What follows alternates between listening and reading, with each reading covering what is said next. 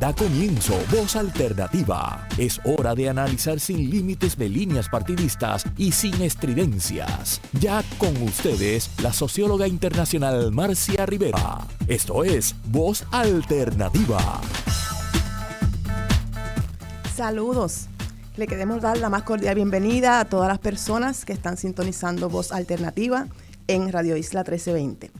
Soy Sandra Cruz García de la Coordinación General de Vamos Concertación Ciudadana, organización política que acompaña a las comunidades en, su, en la construcción de un Puerto Rico soberano, sostenible, inclusivo, solidario, justo y equitativo. Agradecemos a la compañera Marcia Rivera y a Radio Isla por brindarnos este espacio seguro y solidario para compartir los retos, aciertos y desaciertos en nuestro camino a la transformación de nuestra patria. En el día de hoy tenemos un tema muy interesante, actualidad y perspectiva de género en la lucha obrera en Puerto Rico, con un panel extraordinario de unas mujeres exquisitas, luchadoras eh, por la patria, luchadoras por las condiciones de, nuestros compañeros y compañeras en el ámbito laboral, ya sea en el gobierno, sea en empresa privada. Vamos a escuchar de ellas un poquito eh, ya mismo. Con nosotros se encuentra Karen de León, vicepresidenta del Sindicato Puertorriqueño de Trabajadores y Trabajadoras. Hola Karen. María del Mar Rosa Rodríguez, presidenta de la Asociación Puertorriqueña de Profesores Universitarios, APU. Hola María, gracias por estar aquí. La licenciada Verónica Banucci Ponce, cofundadora de Justicia Salarial. Gracias por estar con nosotros. Buenos días, gracias a ustedes por la invitación. Y Noelani Fuentes, secretaria de organización de la Federación de Maestros y Maestras de Puerto Rico. Gracias por estar con nosotros. Buenos días y gracias también por la invitación a todos los radios escucha. Buenos días. Bueno, me siento aquí encantada de estas mujeres poderosas.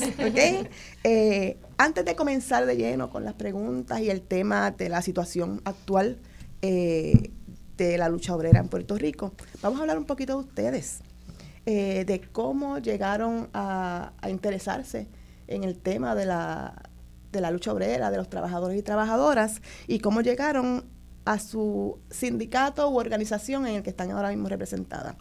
Vamos a empezar por Karen de León. Gracias, Sandra. Buenos días, buenos días a, todas y a todas las personas que nos escuchan. Este poderoso panel me, me anima el domingo. Gracias por la invitación. Pues mira, este, yo comencé eh, trabajando en el Departamento de Educación y bajo la Ley 45, cuando, cuando se organizan los trabajadores y trabajadoras del sector público, eh, pues empiezo como, como delegada de taller. Allí eh, se hace la selección, ¿verdad?, de lo que son los representantes de, de la Unión eh, en el caso mío, trabajo para el Sindicato Puertorriqueño de Trabajadores y Trabajadoras, es importante señalarlo. Eh, y comienzo como delegada de taller allí en, el, en, el, en, mi taller de trabajo, en el Departamento de Educación, y por ahí, ¿verdad? Sigo escalando algunas posiciones. Eh, me interesa, obviamente, lo que es la, la lucha obrera, la lucha de clases, es, es sumamente importante, importante para mí.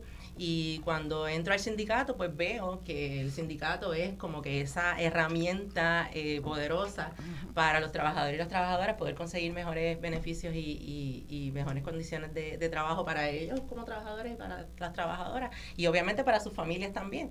Entonces veo como ese instrumento tan, tan poderoso y tan importante para, para conseguir esa, esa justicia eh, salarial, esa justicia laboral eh, y me inserto, ¿verdad? Un poco más, empiezo a, participar de todo lo que son eh, los espacios directivos ¿no? dentro de la Unión con todos esos retos que, que, conlleva, ¿no? y sobre todo para nosotras las mujeres, eh, que, que el ámbito sindical siempre ha sido un ámbito eh, bastante eh, masculinizado, ¿no? Eh, y entonces, pues para nosotras las mujeres es un poco más un poco más complejo, así que dentro de todas esas dificultades que enfrenté para poder eh, ocupar esos espacios, pues ahí estoy todavía, ¿no? Este bajo la bajo lo que es la SPT, soy la primera vicepresidenta, pero también dirijo lo que es el, la sección de Paso, el sindicato, ¿verdad? La Unión Paso, que representa al personal no docente del Departamento de Educación, lo que son el personal administrativo bajo Paso. Eh, y que ahí desde, desde donde provengo, ¿no? Yo era eh, secretaria en el Departamento de Educación y, y, entonces dentro de paso, pues, pues pude eh, competir para posiciones electas y y aquí estoy, entre eso, ¿verdad? Y muchos otros sombreros también eh, dentro del Junta de Mujeres Sindicalistas estamos haciendo, eh, ¿verdad? Este, eh, cosas bien chéveres con, la, con, la, con las mujeres sindicalistas. así que todos esos proyectos se van sumando uno con, uno con otro, pero todos con el mismo fin de, de conseguir justicia para, para las trabajadoras y los trabajadores. Gracias, Karen. Más adelante, cuando estemos hablando del rol de la mujer en los sindicatos, me gustaría saber un poquito más del Junte Claro, gracias. María del Mar Rosa. María del Entiendo que estás estrenándote como presidenta de la estoy felicidades. Desde marzo. Felicidades. Desde marzo me estoy estrenando. Pues mira, yo, yo te digo que mi, mi relación con el sindicalismo empieza desde, desde pequeña, ¿verdad? Papi y mami eran maestros de escuela eh, mami es maestra jubilada, ahora papi da clase en la universidad, pero eran maestros de escuela y eran parte de la Federación de Maestros. Mis tíos también, yo vengo de una familia llena de maestros, todos eran de la Federación, excepto una tía cuyo nombre no voy a mencionar, que era de la asociación, este, eh, que la quiero mucho, pero era bien interesante ver esas discusiones dentro de la familia también. Eh, y cuando empiezo, yo empiezo en la UPR en enero de 2017 justo antes de la huelga y, de, y del huracán y todo eso. Y me acuerdo que cuando voy a firmar, papi dice, lo primero que vas a hacer después de firmar el contrato es ir y afiliarte a la APU, eh, y, así hice.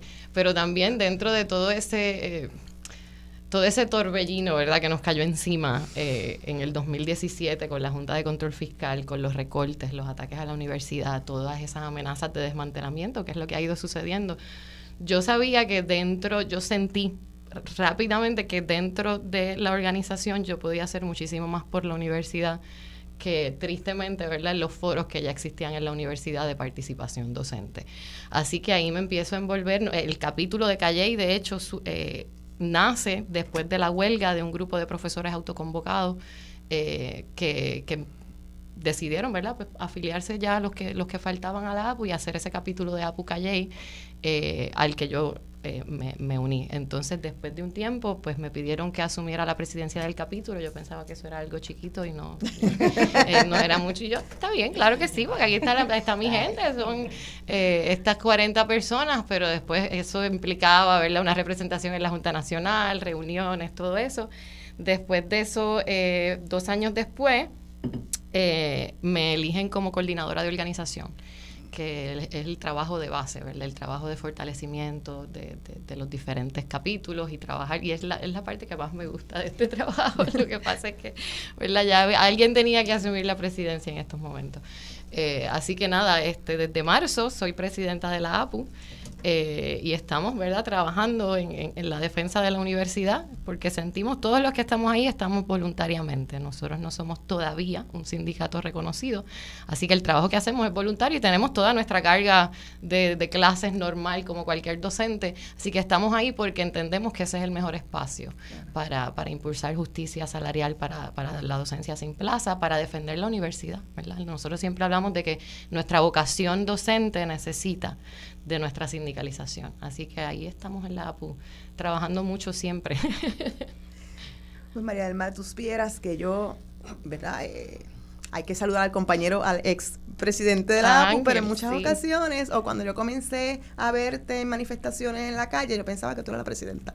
Ah. Había otras personas que también pensaban lo mismo. Trabajábamos de la mano. Era, era, saluda al compañero Ángel. claro.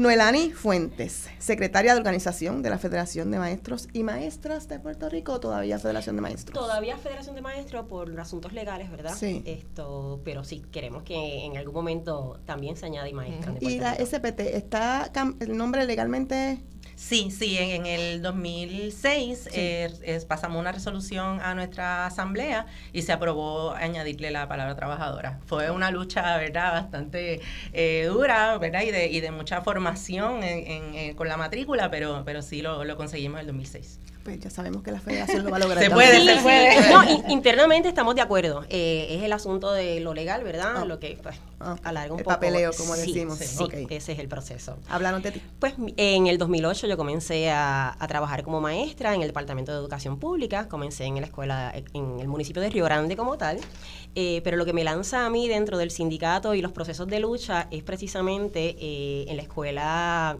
en Carolina, Escuela Eduardo J. Saldaña, conocida como La Cerámica, entre el año 2013 y 2014, tuvimos una, una situación, ¿verdad?, que nos querían inicialmente cerrar la escuela en la comunidad, luego pasa de cerrar a cambiarla a Montessori, pero con toda la comunidad verdad escolar y toda la comunidad aledaña sin poder participar de ese proceso, sin poder matricularse en esas comunidades.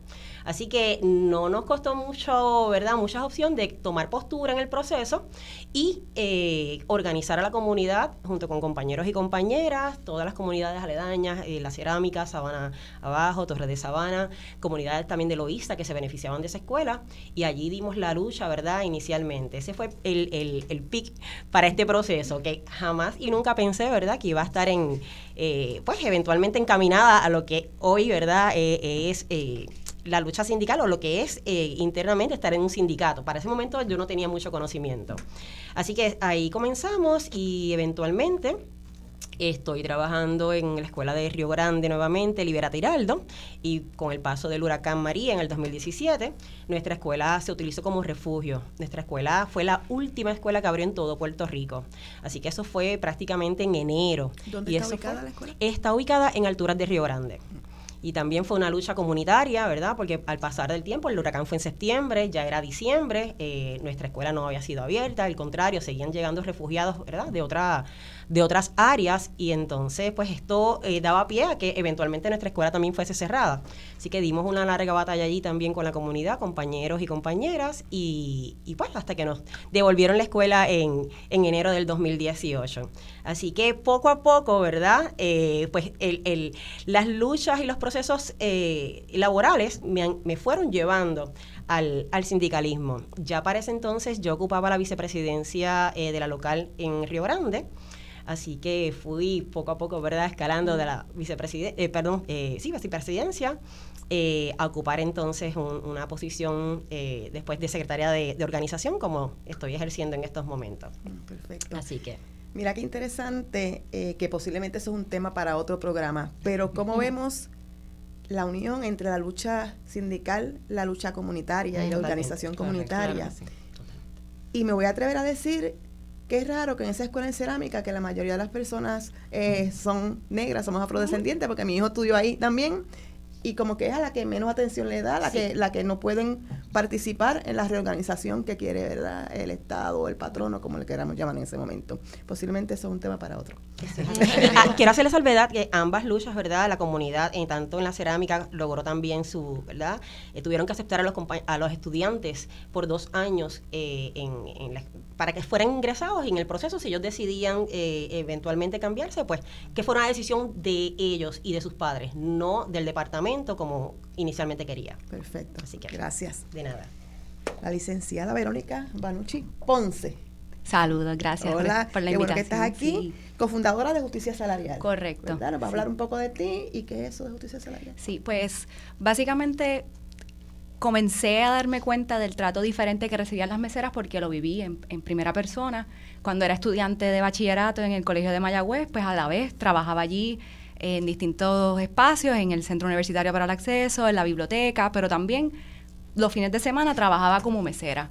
Este, y la razón por la cual tenía diferentes trabajos era precisamente porque recibimos un salario menor al resto de la clase trabajadora, le llamamos un subsalario.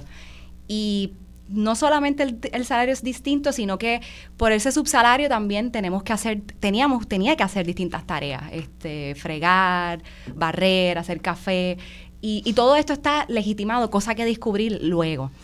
Eh, pero entonces cuando comienzo pues ya a trabajar de abogada, eh, hablando con compañeros, nos damos cuenta que una vez más las personas que trabajan en la industria de restaurantes quedaron fuera. Me refiero al periodo de la aprobación de la Ley 47, que aumenta el salario para la clase trabajadora en Puerto Rico y dejó fuera a las, a las trabajadoras a base de propina.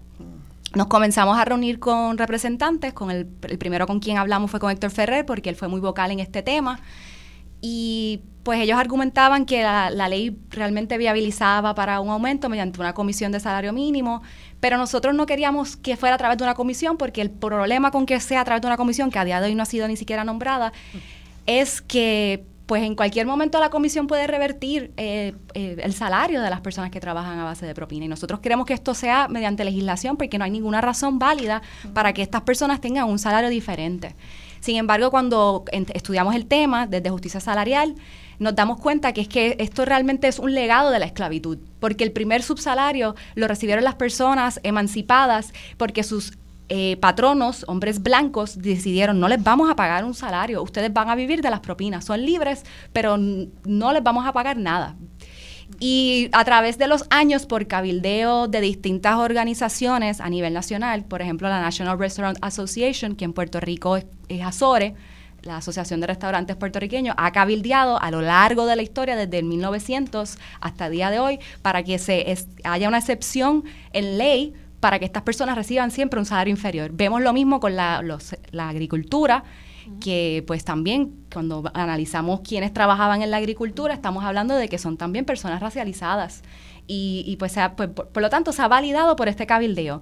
Este, se estableció la ley de salario mínimo federal, la Fair Labor Standards Act, y en esta legislación también permanece la excepción del 213 para las personas que trabajan a base de propina. Y desde 1991 se estableció este subsalario, los estados pueden regularlo, aumentarlo, este, sin embargo, en Puerto Rico no ha sido el caso y pues nos organizamos en justicia salarial porque eh, pues en Estados Unidos se estaba haciendo también y pues reconocemos que hay que aumentar un salario porque ¿quién vive con dos dólares y 13 centavos a día de hoy? Y es verdad que existen las propinas, pero eso implica eh, estar sujeta a todo tipo de ataque por parte de los clientes porque el salario es tan bajo que entonces pues dependemos de estas propinas. Y eh, así fue un poco que entré este, en el tema laboral, eh, desde lo político tratando de abogar porque se aprobara esta ley. Este, a día de hoy, pues nos llegan trabajadoras con sus reclamos legales. Este, hemos radicado ya demandas exigiendo el pago de, eh, del salario completo, porque se supone que patronos iguales, pero hay patronos que han armado unos andamiajes completos en los cuales tienen cero costo operacional y no pagan nada, absolutamente nada. Y pues eh, pues eso, es lo que pasa cuando tienes un subsalario que pues permite pues un trato diferente y es, complicado regularlo y por eso es que nosotras creemos que se debe aumentar el, el, aumento del salario y todo el mundo cobrar lo mismo para entonces que se dificulte el hecho de que patrono pues pueda eh, legitimar pagarle menos a alguien. Sí.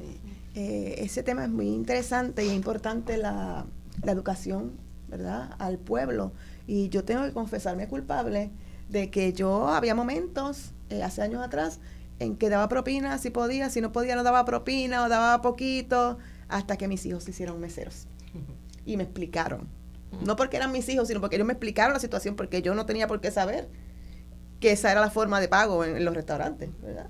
Este, así que es bien importante que, que toda La, la, población sepa de, de por qué, ¿verdad? Porque hay gente que dice, ah, pero si le dan propina no sé de qué se quejan. Y yo no sabía esto de que yo sabía que el patrono debía igualar. No sabía que había formas de buscar el truco y no hacerlo. Sí, de hecho, eh, las estadísticas reflejan que el 84% de los patronos incumple con esta disposición. Y entonces, pues, deja a la empleada desprovista también de herramientas porque él, pues, sabemos lamentablemente que a veces el Departamento del Trabajo no no es un lugar a donde ir con las quejas, tienes que ir al tribunal a reclamar tu salario completo y, es un poco complicado y no debería ser así. Sí, sí. Gracias por lo que estás haciendo y por estar aquí con nosotros. Pues vamos a entrar a lo que vinimos. Adelante. ¿Cómo podemos definir la situación actual de la clase trabajadora en Puerto Rico, diferenciando quienes trabajan para agencias o alguna instancia del gobierno y los que trabajan en empresa privada, si es que hay alguna diferencia? ¿Cómo, está eso en el día de hoy? Pues mira, yo eh, podría decirte, y obviamente mi opinión, eh, no hay ninguna diferencia entre el, lo, mal que está la clase trabajadora. O sea, yo sí puedo diferenciar, obviamente, en la, la, clase trabajadora organizada y la no organizada. O sea, menos del 10% de, la, de, de los trabajadores y las trabajadoras en Puerto Rico en, la, en el sector privado están organizados.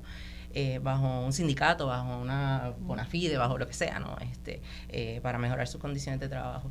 Eh, así que ahí sí estriba la diferencia y sobre todo en el caso de las mujeres, ¿verdad? Que es un poco el tema que, que nos ocupa en la mañana de hoy. Eh, cuando hablamos de acoso laboral, sexual, cuando hablamos de la brecha salarial, ahí sí hay una gran diferencia. Eh, y entonces cuando hablamos de la clase trabajadora organizada y no organizada, pues sabemos que cuando bajo una unión o bajo una, ¿verdad? Este, un, un sindicato o, o alguna organización laboral, eh, ahí pues hay una oportunidad de poder negociar esas condiciones de empleo, de poder entonces eh, tratar de empujar, ¿verdad?, que esas cosas mejoren. Pero los trabajadores y las trabajadoras que no están organizados, pues entonces tienen que individualmente tratar de, de, mejorar sus condiciones de, de, trabajo, de negociar con ese patrón uno a uno, eh, que pues sabemos que es mucho más difícil. Así que ahí es que yo estribaría esa diferencia, no tanto en las condiciones de los trabajadores y las trabajadoras, porque sí este, tienen los mismos problemas y las mismas situaciones cuando tú te enfrentas a un ambiente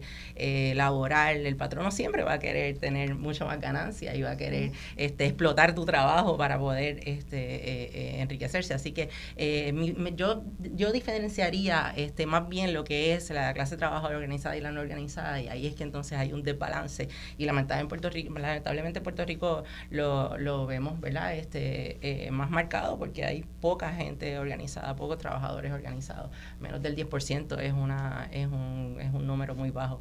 Eh, así que ahí yo estribaría la diferencia. Gracias por eso, porque te iba a hacer la pregunta si sabemos qué por ciento eh, de la clase trabajadora en Puerto Rico está organizada.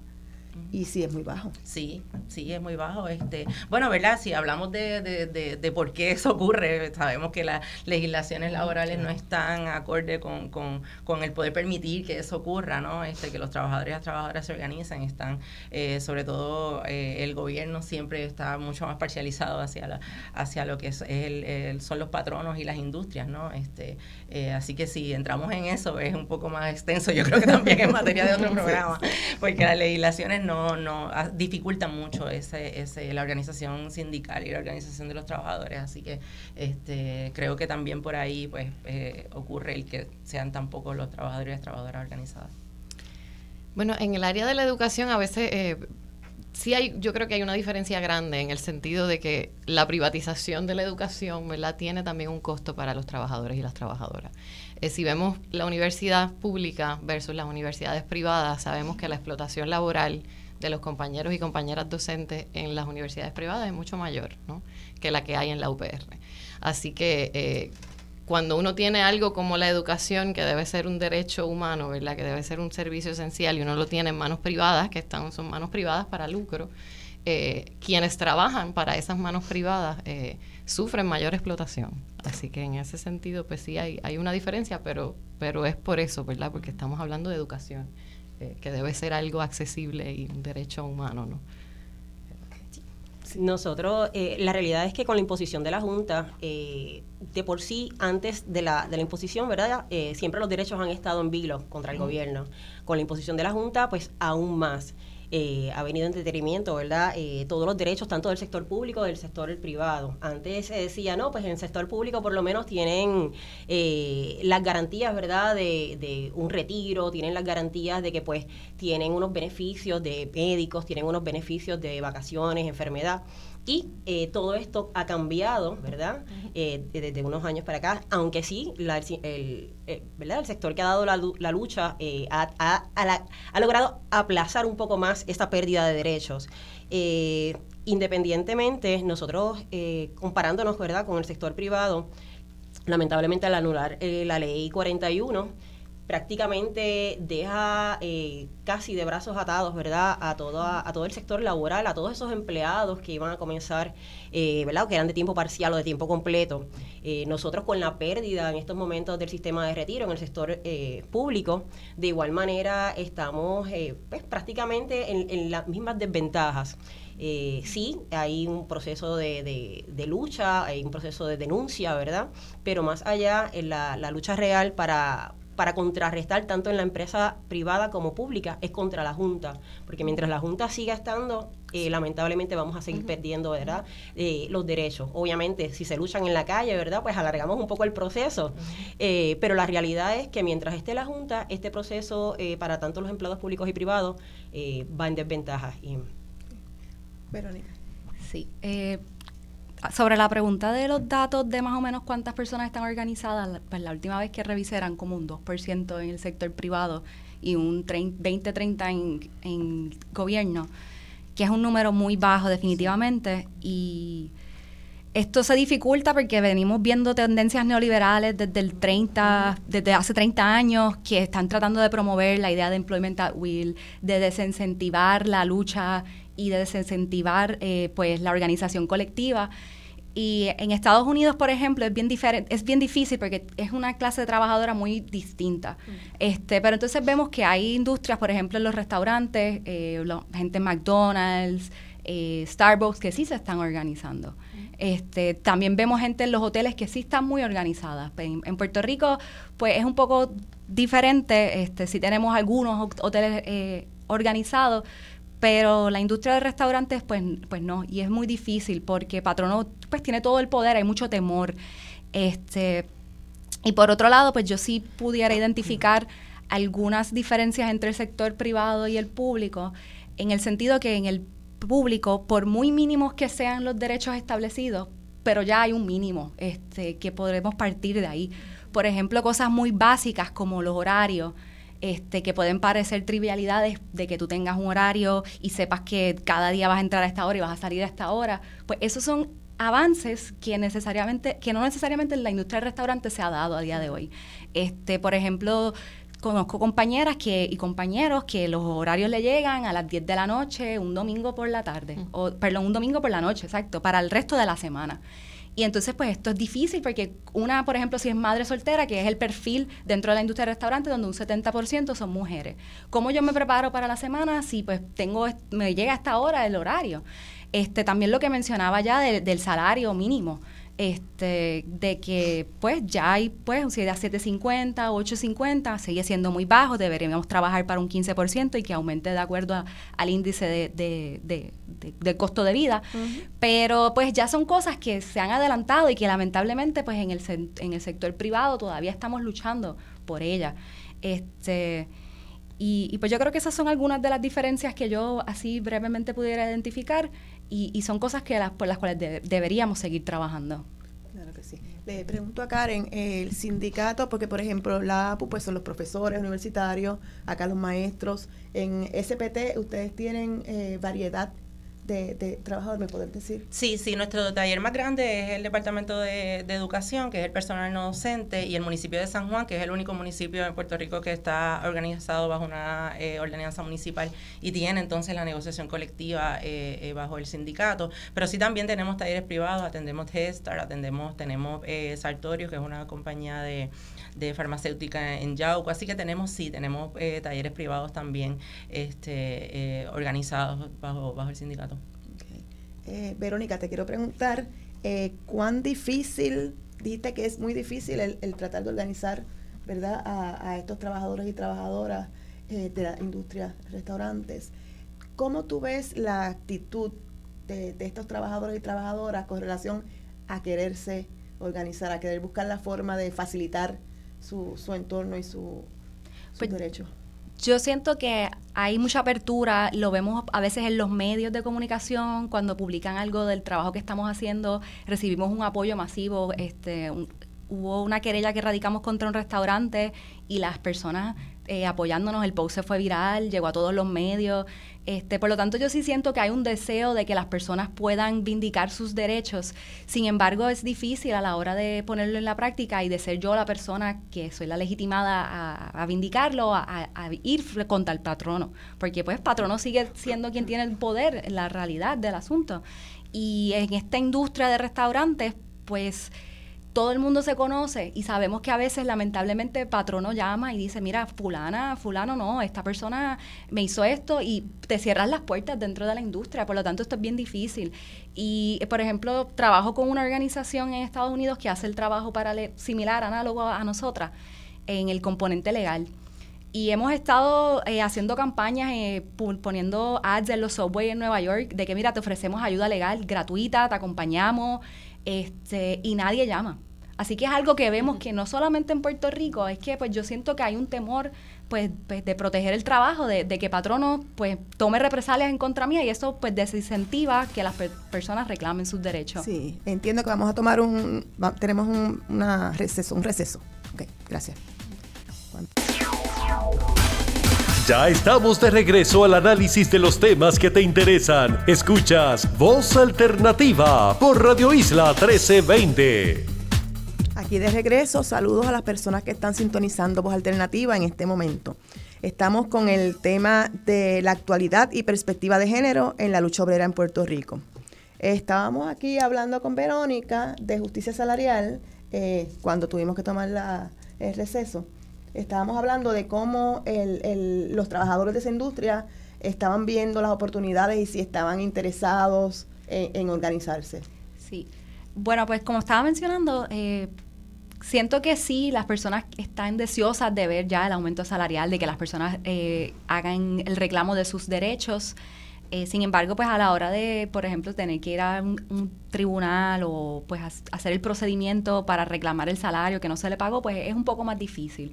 Este, sí siento que a la medida que se empodere uno, se empoderan todos, porque con el caso del que radicamos, que están los tribunales a día de hoy, pues quizás no me debería adelantar a esto porque es una es, algo más legal este se supone que privado pero sí personas de la industria de este restaurante pues nos han llamado también o sea que vemos cómo se levanta uno y poco a poco pues se van levantando todos y todas. Eso eso es muy importante eh, vamos a ver, la APU, la universidad, ¿cómo está la situación de la APU? Pues mira, yo tengo una, una situación parecida, ¿verdad? Nosotros tenemos 45% del profesorado en la universidad, eh, son docentes sin plaza, que son docentes ah, por contrato, ¿verdad?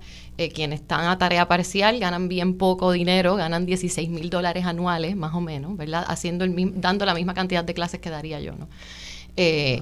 Entonces, ¿qué, ¿qué, sucede con este grupo? Este grupo está mucho más desprovisto porque los contratos son eh, por unos cuantos meses eh, temen muchas veces de que haya represalias si se afilian o no. Así que nosotros, aunque somos una organización bona fide también, igual que la federación, eh, somos quienes representamos a la docencia, ¿verdad? En la mesa muchas veces. Este, estamos en el proceso de, organizarnos sindicalmente.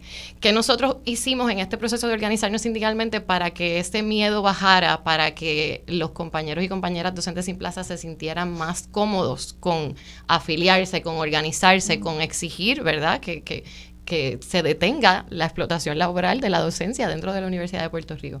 Pues en este proceso de negociación colectiva nosotros decidimos hacer una unidad apropiada que incluyera a toda la docencia, en toda su diversidad. Los por contrato, eh, con los contratos, los regulares, los bibliotecarios, los consejeros, los investigadores. Así que eso, e, esa manera de ver a toda la cátedra docente, ¿verdad? que no solamente es cátedra, también hay investigación, verlo como una misma docencia nos permite ¿verdad? empoderar a quienes están en posiciones mucho más vulnerables. ¿no? Eh, así que esa fue parte de la campaña, por eso también eh, logramos recoger tantos endosos y tantas firmas para el proceso de sindicalización. Eh, se requieren 30% bajo la ley 130, nosotros recogimos 67%. Este, así que estamos en ese proceso. Ahora estamos esperando que la Junta de Relaciones del Trabajo en cualquier momento, ¿verdad? Si me están escuchando, por favor, seguimos esperando que ordenen la elección sindical de una vez y por todas. Sabemos que la universidad, como todo tipo de patrono, se va a oponer y dirán que nosotros mandamos en la universidad, que es risible, ¿verdad? Porque su argumento es que somos gerenciales y, los docentes, si, si, los docentes mandáramos en la universidad, la historia de la UPR sería diferente, ¿no? Eh, por eso mismo la APU se llena de gente, porque a veces en los foros del, dentro de la universidad sentimos que no nos escuchan, ¿no? A veces gastamos muchísimas horas de trabajo en comités de consulta y cuando damos, ¿verdad? Las recomendaciones nunca las escuchan porque la, intervención político-partidista en la universidad es grande. Así que eh, en, la APU estamos en ese proceso esperando ese reconocimiento, ¿verdad? Para ir a elecciones sindicales donde sabemos también que vamos a ganar a nivel sistema, eh, pero nos, nos fortaleció eso, el el buscar unirnos dentro de la diversidad que hay en la docencia. Muchas veces en, muchas universidades en Estados Unidos, cada sector tiene su, unión aparte, ¿verdad? Los, adjunct professors y los estudiantes graduados y los eh, docentes por contrato, docentes permanentes. Nosotros decidimos que en este momento unos y otros nos empoderábamos, como dijiste tú, ¿verdad? Cuando uno se tira, los demás pues, y mucha gente incluso que estaba más cómoda, ¿verdad? Gente que ya lleva mucho tiempo, que está a punto de retirarse, decía, no, no, yo les voy a dar el endoso porque los compañeros y compañeras docentes sin plaza necesitan, ¿verdad? Bueno, te iba a preguntar si hubo algún tipo de resistencia de las personas. Que, no, para nada, para nada. Cuando decidimos abrir eso de, unidad apropiada, fueron muchas conversaciones eh, eh, y la solidaridad fue lo que, lo que dirigió, ¿verdad? En los procesos. Eh, porque lamentablemente la existencia de tantas finquitas separadas es lo que no nos permite avanzar en ninguno de los ámbitos aquí en la sociedad, ¿verdad? Ya sea en, la, en ámbito laboral, en las iglesias, en los partidos políticos, en todo. La división entre nosotros mismos, que muchas veces queremos lo mismo para nuestros gremios, para nuestras organizaciones, para nuestro país pero esta división... Esa lucha horizontal no, no, nos beneficia, beneficia al patrono. ¿no? Exactamente y la Federación de Maestros. La gran Federación de Maestros, vamos a decir. gracias, gracias. Mira, la Federación, eh, ustedes saben que hemos sido desertificados en dos ocasiones, o sea, de ser representantes exclusivos pasamos prácticamente casi el gobierno nos borra de, del sistema. Eh, pero cuando un sindicato trabaja por la lucha obrera, cuando un sindicato es de justicia, cuando un sindicato, ¿verdad?, eh, se da entero en la defensa de los derechos de, de los trabajadores, pues tenemos lo que tenemos hoy día, una federación de maestros en crecimiento, una federación de maestros donde aunque no somos el representante exclusivo, porque el gobierno ni la comisión de elecciones en estos momentos nos ha permitido, ¿verdad?, participar de unas elecciones sindicales internas, perdón, eh, eh, magisteriales, eh, siguen, ¿verdad?, llegándonos afiliaciones nuevas porque ven los compañeros y las compañeras que en sus centros de trabajo quienes los defienden es la Federación de Maestros, ante el patrono, ante las situaciones que tengan, ¿verdad? Eh, quien está dando la mano día a día, incluso en la reconstrucción de escuelas, con los pasos de los eh, huracanes, ¿verdad? Pasados eh, tanto María como Fiona, o sea, no solamente nos hemos enfocado en la parte sindical laboral, sino también en la parte comunitaria. Así que gracias a esto, ¿verdad? Seguimos en crecimiento eh, y luchando por sobre todas las cosas por unas elecciones sindicales internas, ¿verdad? Porque el patrono no tiene el derecho de decirnos quién nos va a representar. Llevamos eh, prácticamente desde el 2013 con la Asociación de Maestros impuesta, ¿verdad? Porque ya va prácticamente para 10 años. Y aún así no nos han permitido eh, participar de estas elecciones y recogiendo los endosos en el 2020, en el 2020, tuvimos una participación, ¿verdad?, de nuestros compañeros endosándonos a que participáramos eh, eh, de unas elecciones sindicales. Pero seguimos dando la lucha, esto no nos ha detenido, seguimos negociando aumento salarial, Seguimos reuniéndonos eh, con el secretario de Educación para llevarle las denuncias. nuestra presidenta estuvo eh, reunida con el Ejecutivo en un momento dado en las luchas que se dieron el año pasado, igual con la Junta. Así que no, no ha sido exclusivo ser representante del magisterio para poder tener todos los logros que hemos tenido durante estos pasados años. Sí, también vemos a la Federación de Maestros en la calle, solidarios con todas las luchas que nuestro pueblo eh, lleva. Así que adelante. Gracias. Bueno, compañeras, y cuál es la situación de la mujer trabajadora en general y cómo se refleja en Puerto Rico. Podemos hablar de cargas de trabajo, condiciones de empleo como licencias de maternidad, espacio para lactancia, salario, etcétera. Karen, tú me enviaste unos numeritos por ahí. Ay, sí. Que puede que en esta sección, ¿verdad? Podemos ver esas estadísticas, pero sí, me gustaría escuchar a cada una de ustedes con relación al rol de la mujer. Pues yo recogí algunos datos que, quería compartir con, ustedes para ayudar a la, conversación que me parecieron impactantes y sobre todo este en el contexto ¿verdad? de la organización eh, en, las que, en las cuales estamos. Eh, según reporta Matria, eh, indican que las mujeres trabajan 39 días al año más que los hombres, sin contar con el trabajo no remunerado. Y sabemos que el trabajo no remunerado es el trabajo de cuidado, que eternamente nos ha impuesto la, sociedad patriarcal, nosotras las grandes cuidadoras del mundo. Eh, pues según esta estadística, 39 días más al año trabajamos en comparación con los hombres.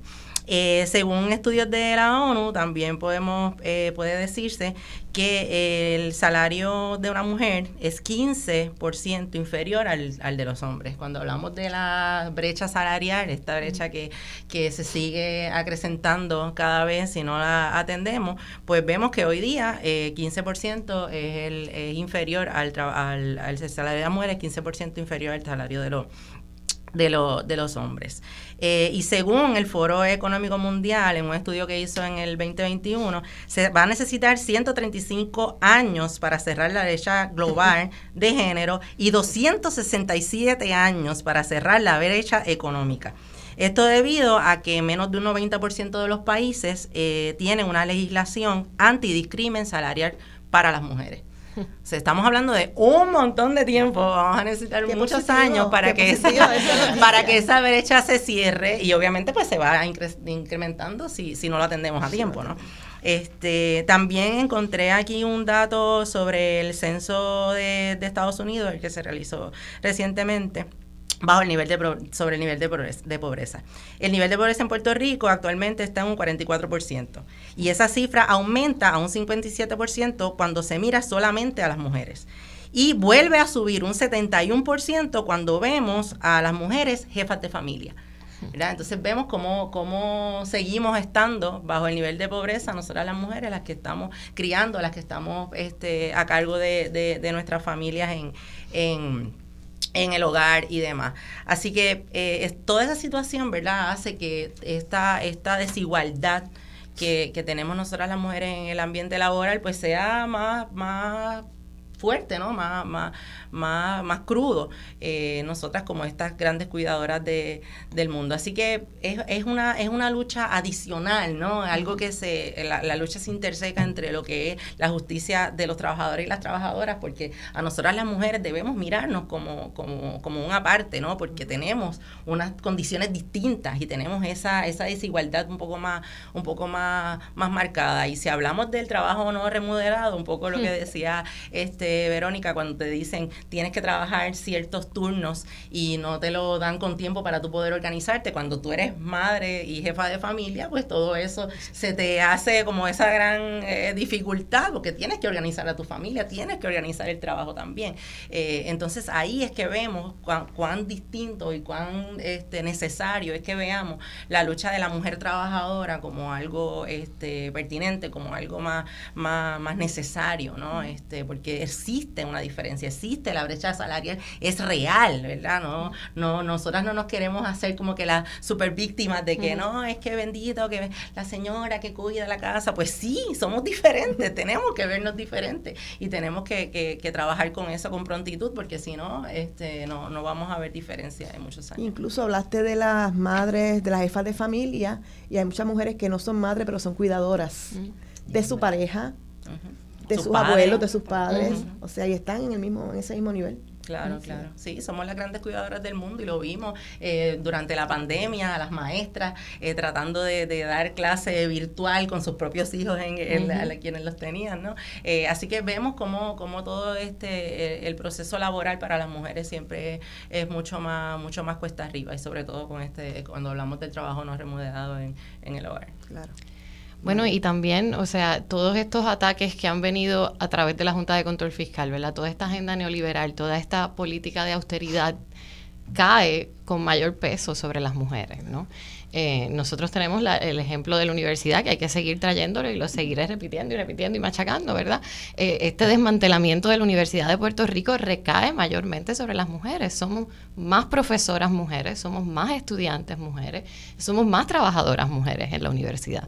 Así que eh, el desmantelamiento de la UPR que afecta al país entero en otros sentidos, porque la universidad sabemos que es, es, un, es un servicio esencial del país, ¿no? No es solamente un lugar, un espacio docente, sino también también el primer centro de salud del país, todos los servicios que le da. Afecta al país, pero en la comunidad universitaria, quienes se ven más afectadas por todas estas políticas de austeridad, los recortes presupuestarios draconianos que ha impuesto la Junta de Control Fiscal, es en su mayoría mujeres. Así que esa desigualdad se, se, se, jala aún más, ¿no?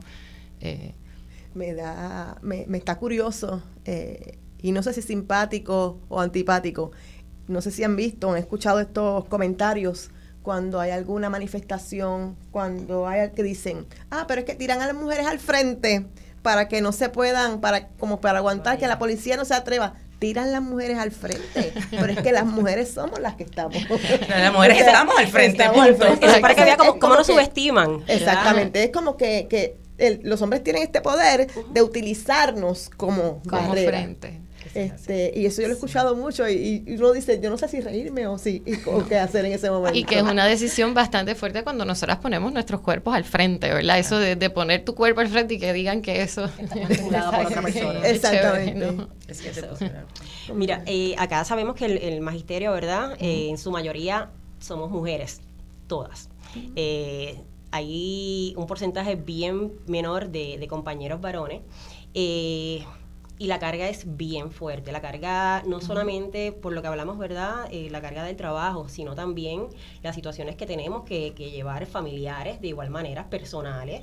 Eh, llegas a un centro de trabajo donde las condiciones de la infraestructura prácticamente tienes que poner de tu bolsillo para tener un sitio o un ambiente, ¿verdad? Laboral donde los estudiantes se puedan beneficiar. Así que tenemos prácticamente el parte del salario, como siempre, ¿verdad?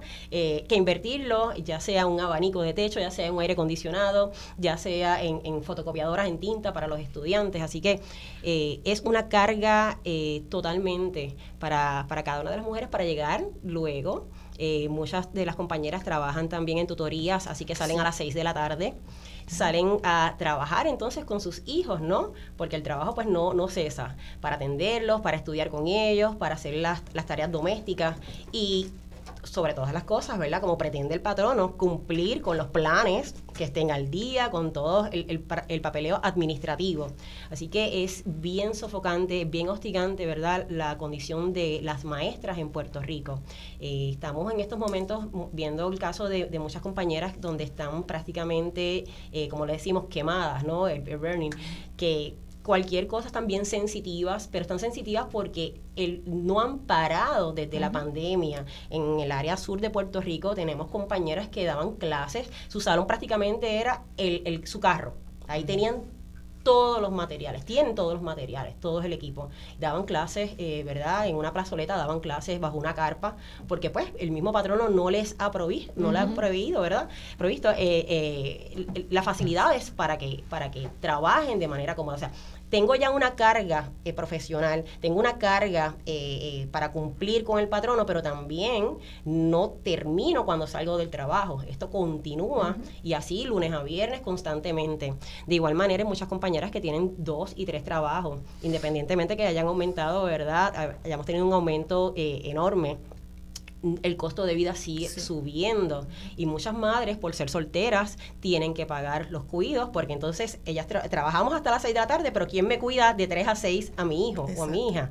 Entonces sigue, continúa, ¿verdad? Este proceso eh, que prácticamente pues nos deteriora, ¿verdad? Eh, con el tiempo. Ahora nos han aumentado la edad de retiro a 63 años con este padrón de vida y sin tener condiciones, ¿verdad?, óptimas de un trabajo que por lo menos uno diga, pues mira, por lo menos en el trabajo, eh, pues puedo balancear un poco esta carga que tengo. No, eh, encima de, ¿verdad?, nuestras escuelas siguen en, en constante deterioro, Y, pues la carga aumenta en todos los aspectos, eh, mental, emocional, físico.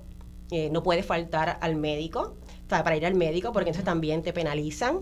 También las citas médicas están, ¿verdad? Y me estoy saliendo un poco del tema, pero es todo está, relacionado. Dentro de seis meses es que me puedo atender cuando, pues, sabe Dios si, si era una situación, ¿verdad?, que ameritaba eh, atenderse con, con premura. Y de igual manera hemos perdido muchos compañeros y compañeras eh, por ataques al corazón fulminantes, por esto mismo, por la carga excesiva que tienen, tanto en su área profesional como en su área personal. Sí, sí. Eh, gracias. Verónica, tú mencionaste algo ahorita que me llamó la atención y aunque sí podemos hablar de que hay trabajadores, hay, ¿verdad? Este, y trabajadores y trabajadoras en el área del restaurante, pero quisiera circunscribirme específicamente a las mujeres. Mencionaste que el depender de los de las propinas la hace más vulnerable frente a los clientes. ¿Qué tú quieres decir? Claro, eh, pues mencionaba que 7 de cada 10 eh, personas que trabajan en la industria del restaurante son mujeres. Este, entonces, por lo tanto, esta es una de las industrias en donde más hostigamiento sexual enfrentan las trabajadoras, porque tienes un hostigamiento que viene de parte de patronos, de compañeros de trabajo, pero también viene de los clientes, porque se ha validado la idea de que el cliente siempre tiene la razón. Y esto eh, eh, se la, dificulta la situación de la mesera aún más, porque cuando tú tienes un salario tan bajo, porque si calculamos 2.13 bisemanal son alrededor de 140 dólares, es una cantidad ridículamente baja. Por lo tanto, pues dependemos de las propinas. Y pues a veces los clientes sienten que como ellos son los que nos dejan la propina, ellos pueden hacer cualquier tipo de acercamiento inapropiado. Y una como pues sabe que si le le digo al cliente, mira, rechazo el acercamiento, pues el cliente puede decidir no dar propina. Entonces, pues ahí mi, salario se ve afectado. Nosotras hemos propuesto que tal vez eh, algún tipo de legislación para atender este tema, e, este, este, asunto en particular, porque a día de hoy existe legislación para atender el tema del hostigamiento sexual en el empleo, pues cuando es de parte de patrono o pues de de compañeros de trabajo, pero no así de clientes. Este, quizás se funcionaría si volvemos a implementar los, los protocolos en, dentro de la industria de restaurantes, pero hacen falta garras para atender este tema. Eh, por ejemplo, de manera inmediata, pues aumentar el subsalario, eliminarlo, porque en los estados que ya lo hicieron, que son siete a día de hoy, eh, se ha reducido la tasa de hostigamiento sexual. Sin embargo, en los estados que permanecen con un subsalario se duplica la tasa. O sea que pues la, reducimos por la mitad. Si la aumentamos el salario porque tienes una mesera empoderada que se atrevería a denunciar porque sabe que en dos semanas pues por lo menos cuenta con un, salario mínimo que le puede dar para cumplir con sus obligaciones. Este, por lo tanto, pues sí, eh, entendemos que esta es una de las situaciones, no solo la económica, que Karen hablaba de la brecha salarial por género, eh, pues definitivamente si tú aumentas el subsalario en una industria donde el 70% son mujeres, pues vas a empezar a cerrar esta brecha salarial por género. Otra de las situaciones que te enfrentan las, las trabajadoras en esta industria es que pues luego de la reforma laboral aumentaron los días para eh, poder tomar vacaciones o enfermedad. Y pues a veces por la naturaleza de esta industria tú tienes trabajadoras que trabajan en este restaurante eh, por la noche y por la mañana tienen otro trabajo y por lo tanto pues no cumplen con el periodo. A mí me llaman trabajadoras y me dicen llevo eh, cinco años trabajando en este restaurante y mi patrono me acaba de decir que tengo derecho a 14 horas por vacaciones. Y es realidad cuando yo me pongo a sacar el cálculo del establecido en la reforma laboral aprobada por el gobernador, el, no sé cómo llamarle, eh, Rosselló, eh, pues, este, pues sí, en realidad es cierto. Lamentablemente, pues pues sí, eh, no tienen las horas para su descanso. Entonces, pues, esto es uno de los retos que enfrentan. Entonces, pues también hablando de la licencia de maternidad, eh, a día de hoy entiendo que son alrededor de ocho semanas y, pues, ¿qué una hace con ocho semanas? Y después, ¿qué hago con el bebé? Este, nosotras hemos propuesto o hemos discutido la idea de eh, expandir la licencia de maternidad, no solamente en términos del, del tiempo, en España se aumentó a, seis meses para papá y mamá, pues más allá de eso, pues expandirla en términos de a quiénes va a proteger esta licencia o para quién sería. Eh, por eso hay que empezar a redefinirla. Eh, licencia de crianza, porque la maternidad pues no es solamente una cuestión de papá. Además que pues licencia de crianza en un mundo en el que pues constantemente vemos que las relaciones familiares cambian, tenemos eh, familias no tradicionales, por ejemplo, una licencia de crianza permitiría que si alquilas un vientre, eh, una, una pareja del mismo sexo, pues esta licencia pudiera cubrir a las tres personas, a papá, papá, mamá, mamá y la persona gestante. Este, por, lo tanto, empezar por ahí. Entonces, pues hay quien asocia que la brecha salarial por género también tiene que ver al hecho de que pues tú tienes que garantizarle a la mamá un tiempo de descanso por su periodo de maternidad. Pues entonces si todo el mundo, porque la vamos a hacer intransferible, eso lo hicieron en España, todo el mundo tiene que tomar su licencia, no la puedes eh, ceder. Y papá, en este caso, pues también tiene que tomar la licencia de maternidad, de, crianza. Entonces, pues comenzamos a, cerrar la brecha porque entonces no hay diferencia, eh, no vemos el cuidado como algo de la mamá solamente, lo vemos como algo de, papá también, porque a veces eso nos hace menos competitivas a la hora de seleccionar un trabajo y por eso vemos que, eh, por ejemplo, en la industria de las abogadas, pues hay más abogadas, pero cuando ves los bufetes, ¿quiénes son los jefes? Entonces, y la razón muchas veces en el análisis del patrono es que, pues, que ella es madre. Ella, pues, pudiera representarme más costo, porque pues se me va a ir, necesito a alguien que la cubra, pero entonces si papá se tiene que ir también, pues eliminamos ese problema. Entonces también, este, otra cosa sería que al implementar todas estas medidas, pues estamos también atendiendo directamente el problema de la natalidad, porque eh, se nos obliga a parir, pero bajo qué condiciones. Entonces, pues si tú le das las condiciones desde el tiempo del periodo para que la persona gestante tenga la oportunidad de estar con su criatura, pues entonces pues vamos un poco mejorando la situación y las personas quizás se sentirían más alentadas a tener hijos e hijas en el Puerto Rico de hoy. Sí, es bien interesante lo que estás diciendo porque ahí vemos cómo mencionamos ahorita, todo se relaciona con todo. Esta eh, licencia de crianza redunda en beneficio de la familia en general. Porque tienes padres, ¿verdad? Eh, que van a poder tener un tiempo para estar con sus hijos e hijas. Que no es, tenemos este problema de que todo el mundo tiene que irse a trabajar por las condiciones. Y tenemos, en este caso en Puerto Rico, ¿cuántos abuelos y abuelas hay criando? Que no les, se supone que no les toca, ¿sabes? Pero hay abuelos y abuelas que trabajan y crían. Así que, que entiendo que, que ampliar el, concepto De, crianza eh, sería realmente beneficioso para toda la familia. Yo quisiera añadir, porque estamos hablando sobre el eh, ya entrando al mundo del trabajo, pero el acceso al mundo del trabajo para nosotras las mujeres. Este, leía yo hace unos días en, la revista de Economics a, a esta compañera que eh, hace un relato sobre el acceso al trabajo por su peso. Entonces, eh, ella dice que cuando ella pesaba ciertas libras, pues tenía cierto acceso al trabajo en ciertos espacios y que esa, esa condición cambió y todo eso mejoró cuando ella bajó de peso. Y ella hace todo ese relato, todo ese análisis, porque vemos como los estereotipos para nosotras las mujeres eh, son más, más fuertes, porque eh, si te ves de tal forma, si te, si te miran de tal forma, si tienes esta, esta, este peinado, si tienes esta forma de vestir, eh, tienes acceso al trabajo limitadamente, ¿verdad? En, en ciertos sobre todo en los espacios de comunicación, en los espacios este, de, de la abogacía, como decía eh, eh, Verónica. Así que cuando hablamos de, de también el acceso al, al, trabajo, pues vemos como nosotros las mujeres también este, es mucho más difícil. Si eres madre, tienes también una, un estereotipo, ¿verdad? eres madre, vas a tener menos tiempo para trabajar, así que ahí el patrono te mira con, con, con, otro, con otros ojos, ¿verdad?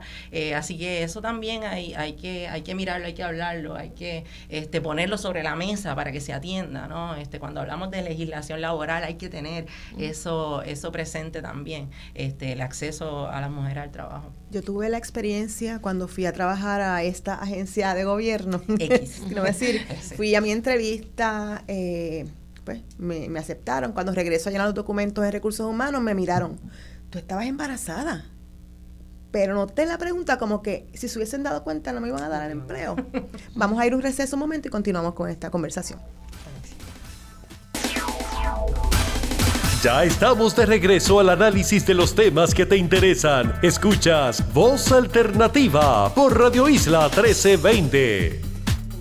Regresamos aquí a Voz Alternativa con el tema de actualidad y perspectiva de género en la lucha obrera en Puerto Rico. Con este panel excelente de compañeras, Karen de León del Sindicato Puertorriqueño de Trabajadores y Trabajadoras, María del Mar Rosa Rodríguez, presidenta de la APU, Asociación Puertorriqueña de Profesores Universitarios, la licenciada Verónica Banucci Ponce, cofundadora de Justicia Salarial, y la compañera Noelani Fuentes, secretaria de Organización de la Federación de Maestros de Puerto Rico. Bienvenidas, bienvenidos a quienes se están uniendo en este momento. Estábamos teniendo fuera del aire una conversación espectacular con relación a, las, a los espacios, ya sean físicos o de tiempo, de lactancia en nuestro ambiente laboral. Así que quisiera que, con ese mismo ánimo que estábamos hablando fuera del aire Nos faltaba la botellita de vino para este, Cuéntenme. Bueno, yo creo que todas tenemos historias de terror en algún momento dado con esto de la maternidad y el trabajo. Yo empecé, no voy a tirar al medio nombre, pero ellos saben quiénes son. Este, yo empecé en PRKJ en enero de 2017 y pues no, no digo que era con, con mala intención, pero el director de departamento era hombre, el decano era hombre. Eh, y me acuerdo que yo, la nena tenía apenas dos meses y yo no había planificado, yo estaba lactando completamente y yo no le había enseñado a coger la botella porque yo pensaba que no iba a trabajar hasta agosto, ¿verdad? Por unas situaciones me dijeron o empiezas en enero o la plaza no va a estar. Entonces empiezo a trabajar así que mami se empieza a ir conmigo para llevar a la nena porque al principio la nena no quería coger la botella, un, un, revolver, el desastre de que tengo que trabajar mañana, tengo que... Y entre medio de las clases me pegaba la nena. Cuando la nena por fin, ¿verdad? Coge la botella, eh, y no había espacio para lactarla, ¿verdad? Tenía que, meterme en un closetcito que supuestamente iba a ser el cuarto de lactancia, pero que todavía no estaba hecho, pero realmente era un closet en el centro de estudiantes. Eh, luego una, una decana nos prestó una oficina entonces mami se quedaba con la nena ahí entre medio de las clases, pero la locura de los 10 minutos que uno tiene entre clase y otro para ir a lactarla. Y me acuerdo que cuando la nena por fin coge la botella, yo digo, miren, yo necesito una oficina, porque a los dos meses, ¿verdad? Uno es una vaca de producción de leche. Y yo necesito un sitio para sacarme esto, porque uno puede lactar debajo de un arbolito, pero no puedo sacarme leche. Debajo. No, estamos bregando con las oficinas. Es probable que de aquí a tres semanas le demos una oficina. Tres semanas. de aquí a tres semanas. Y yo me acuerdo que en el, en el, en este rollo que uno tiene de las hormonas tepadas y yo soy histriónica, de momento, ah, pues está bien. Yo lo que voy a hacer es que voy a ponerme un letrero, me voy a poner en el medio del pasillo de los estudiantes y voy a poner madre lactante sin oficina para sacarte leche y yo quiero ver las caras de los estudiantes cuando vean esa máquina extrayendo la leche de mis tetas, ¿no? Y el decano se me quedó mirando así, pero porque tú entiendes la severidad del asunto, que no puedo esperar tres semanas para esta oficina. No, no, no, María del Mar, tienes toda la razón. Apareció, apareció una oficina, apareció una oficina con aire acondicionado y todo, que la estaban guardando. o sea, la gente me pregunta, ¿por qué tu oficina es chiquita, pero por qué tu oficina tiene aire acondicionado? Y yo, te voy a hacer el cuento de, por qué. Así que es una manera así, son historias de horror porque esto también trae mucha, mucha ansiedad adicional a que estás en un trabajo nuevo con todo lo que estaba pasando en ese momento dado en la UPR. También bregar con esto, pero creo que nosotras tenemos que ser más abiertas y más explícitas, ¿verdad? Eh, en exigir esos derechos porque a veces somos tímidas, a veces, ¿verdad? El patriarcado nos ha enseñado que nosotros no debemos reclamar estas cosas, ¿no? Pero hay que hacerlo porque es, es difícil. Lo mismo cuando uno va a un sitio y te dicen, mira, puedes lactar en el baño no, tú comes en el baño no comes en el baño, pues mi bebé no va a comer en el baño tampoco, ¿no? Eh, y normalizar esos procesos de lactancia, pero es bien, es cuesta arriba, cuesta arriba. Lo vemos, lo vemos como si fuese un favor que nos está haciendo el patrono, cuando es un derecho. ese, es el problema. Y hablando acá, ¿verdad? Eh, nuestras escuelas prácticamente son 855 escuelas y casi ninguna. Eh, yo diría que es un, un 5% y cuidados y menos, de las que tienen un área precisamente para la lactancia. Eh, ah. Las escuelas, los las compañeras ¿verdad? nos indican que pues en la sala de facultad, eh, pues donde único se puede extraer la leche, eh, no hay nevera entonces, tienen que estar haciendo las gestiones para poner esa leche, ¿verdad? Eh, eh, en refrigerio. Aparte de eso, eh, muchas veces también el patrono pretende que se, se, extraigan la leche a una hora en específico. O sea, tiene que ser una hora de capacitación. ¿Está bien? Ahí vamos, ahora. Y, y, tienes una hora, ah, pero tienes que cumplir también. puedes decir al aire. Sí, sí. Las tetas no tienen hora, gente. Gracias. no hay horario. Eso no ocurre. Exacto. Y tienes que cumplir con la otra parte administrativa y tienes reunión en una hora con todo ese caos y ese estrés para extraer la leche y hacer todo el proceso. Entonces, no están ambientadas, no hay un sitio privado donde las maestras se sientan cómodas de igual manera, esto, o irse al baño. Entonces, volvemos, nuevamente se atropella todo ese proceso, de que de nada vale que la ley esté escrita, ¿verdad?, en tinta y en papel. Exacto. Sí. Eh, ¿Sabes de alguna situación en el, bueno, no tienen, los horarios son como que bastante flexibles que es flexible para el patrono, pero para la persona que te dicen de un día para otro este es tu horario, no, es como que nada de flexible. Sí, no, pues eh, a, día de hoy no nos ha llegado ninguna queja de esa naturaleza, pero sí yo lo, lo pienso, o sea, como se nos quiere incentivar de tener hijos, o sea, una cuando ve estas cosas, las condiciones, pues yo quisiera en algún punto de mi vida tener hijos e hijas, pero ¿cómo lo voy a hacer? Porque estábamos hablando también de otro, otro tema, es el de vivienda, ¿dónde me voy a mudar? Porque yo llevo un montón de tiempo buscando un lugar digno para vivir, asequible, y, honestamente no lo hay, pero según el gobernador eso no es un problema. ¿Te puedes ir a un Airbnb? yo creo que esa va a ser, terminar siendo una opción, no sé, de verdad yo no sé qué él piensa, pero pues esas son cosas que una considera, las condiciones laborales en, en a la hora de maternar y el lugar a donde me voy a vivir cuando tenga que maternar. Es que son situaciones que se tienen que atender si queremos volver a motivar eh, la, natalidad en Puerto Rico. ¿Y esos temas siguen siendo, siguen estando vigentes en las negociaciones colectivas o en las luchas diarias o ha habido alguna mejoría? o como que ya no hay que tocar el tema porque esto está resuelto. Sí, sí, yo creo que un poco lo que decía Noelani es que eh, se escribe, ¿no? Está ahí, pero la importancia de podernos organizar para empujar a que esa letra no muera, que sea algo que ocurra, ¿no? Este, en el caso de las trabajadoras organizadas bajo alguna unión y que tengan, eh, ¿verdad? La, la, la, la, alternativa o la herramienta de la negociación colectiva como algo dentro de sus espacios laborales, eh, está ahí porque hay unas legislaciones y, y, dentro del convenio colectivo muchas veces podemos ampliarlo, ¿no? Y decir tal vez, pues mira, que tenga aire acondicionado el espacio de la de lactancia y ese tipo de cosas. O enchufe. Pero está todo, donde conectar la máquina gigantesca que es una carga por, por, todo, por todo el día.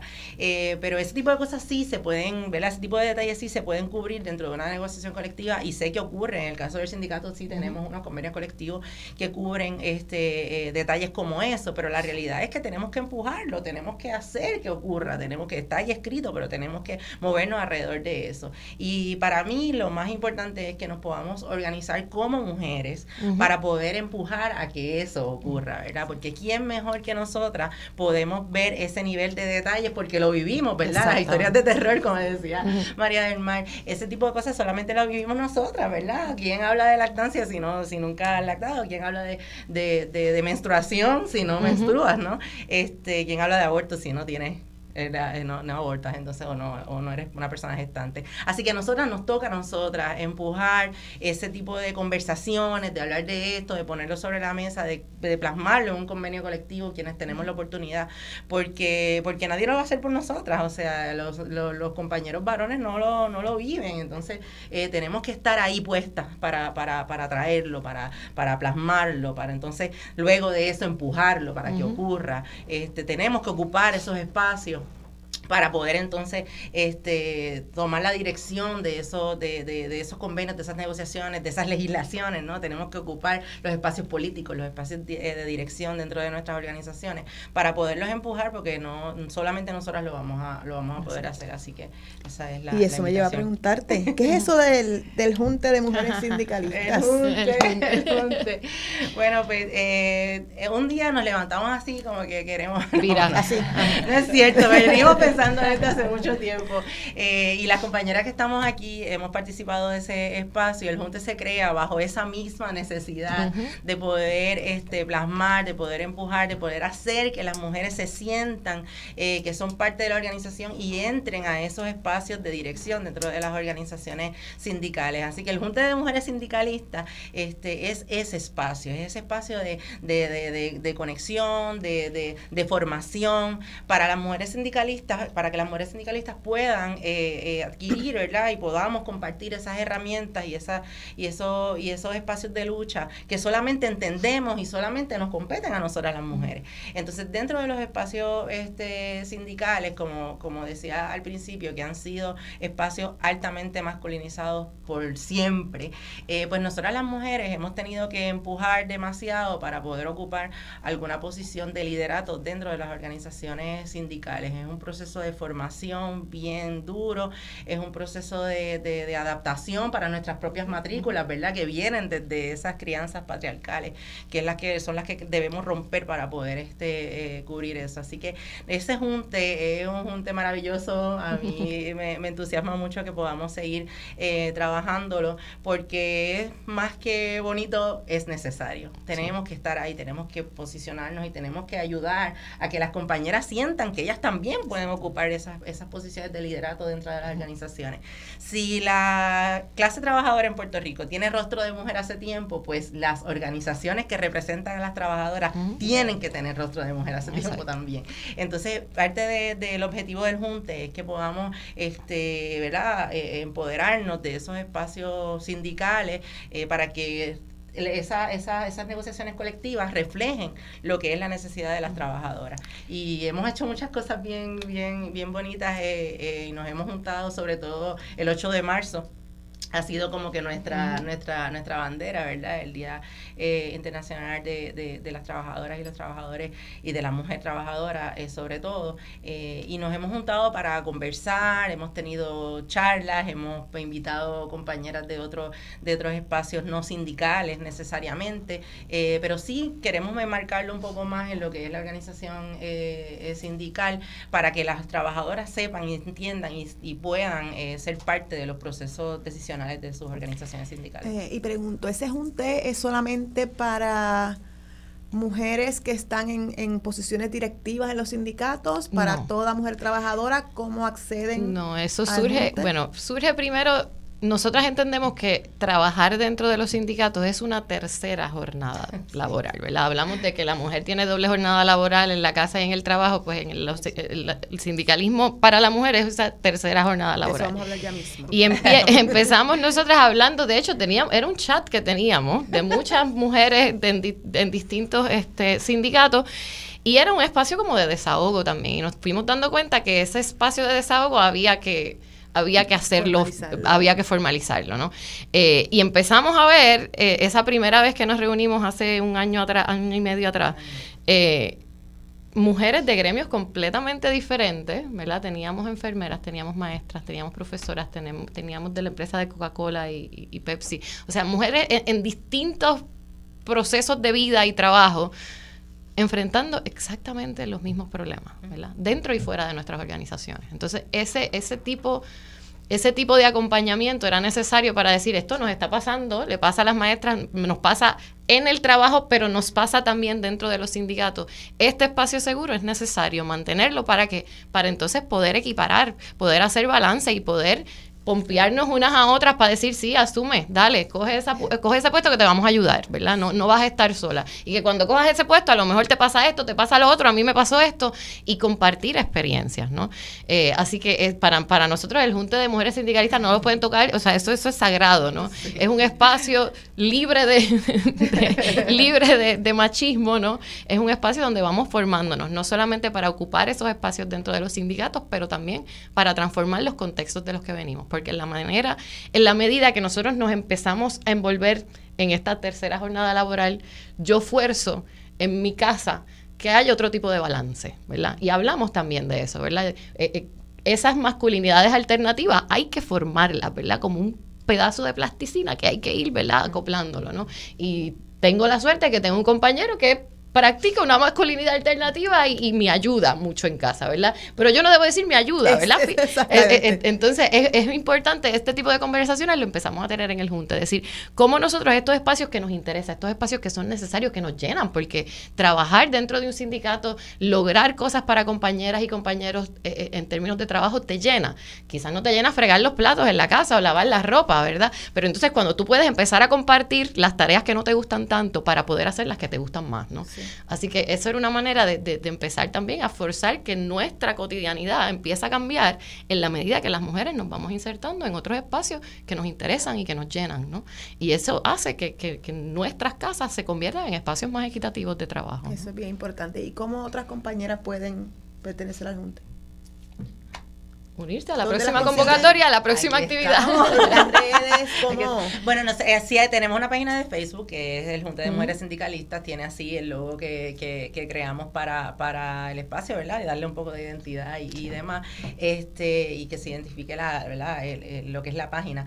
Eh, así que sí, el Junta de Mujeres Sindicalistas, pero se pueden comunicar con, conmigo, con, con María del Mar y con este, la compañera Vanessa Contreras, que les enviamos un saludo, que debe estar escuchándonos por ahí, eh, que nosotras tres hemos sido como que un poco el comité, ese comité organizador, eh, pero todas hemos estado ahí, Noelani ha estado, invitamos a, a, Verónica para que nos acompañe algún día este, en ese proceso para, para, también, ¿verdad? Aparte de lo que decía María del Mar, no solamente eh, la, las mujeres organizadas, sino las que entienden la importancia de lo que es estar organizada y colaborarles también en, ese, en, sus procesos de, de, lucha. Así que es, amplio para todas las mujeres trabajadoras, hay, acerca de, hay cerca de ocho organizaciones este, sindicales eh, dentro Oficialmente de, ocho, pero la última actividad fueron como trece. Sí, fueron Exacto. sí. Organizaciones e individuos. Eh, también sí, hay algunas compañeras que están este, bajo, ¿verdad? Son, son trabajadoras y, pertenecen a algún grupo no necesariamente sindical o, de gremio, eh, que sí han participado en su carácter eh, individual, ¿verdad? Buscando también un poco ver cómo se organizan dentro de su espacio. Por eso pienso en que, en que Verónica pudiera estar, pudiera estar participando con nosotros en las próximas actividades porque puede darle esas herramientas para ayudar a, conectar con, la, con las compañeras meseras, sobre todo, que es el espacio donde, donde ella está. Pero sí es un espacio abierto, enfocado en la mujer trabajadora. y sí, los días 8 de marzo hacemos un trabajo más grande, ¿verdad? Porque es un día como de taller. Este año fue todo sobre la deuda y cómo la deuda recaía sobre nosotras. Hicimos varios talleres de trabajar la deuda desde la mujer. Pero sí hay actividades que son también de formación. ahora, de hecho, hoy tenemos una reunión para hacer el calendario de trabajo del verano, no eh, para proyección de películas, lecturas, de eh, verdad y discusión, porque es un, proceso de formación también. Y en ese sentido es abierto. Este último año también invitamos a estudiantes del Instituto de Relaciones del Trabajo, que eso es algo que queremos seguir fomentando, ¿verdad? Que ya desde jóvenes, eh, bien jovencitas, antes de graduarse y de salir, ¿verdad? Ya empiezan a tener este contacto con otras otras líderes sindicales, porque cuando uno ve que somos muchas y uno ve que hay tanto tanto trabajo que se hace y tantas emociones, te da ganas, te da ganas de trabajar y de envolverte más en el sindicato, ¿no?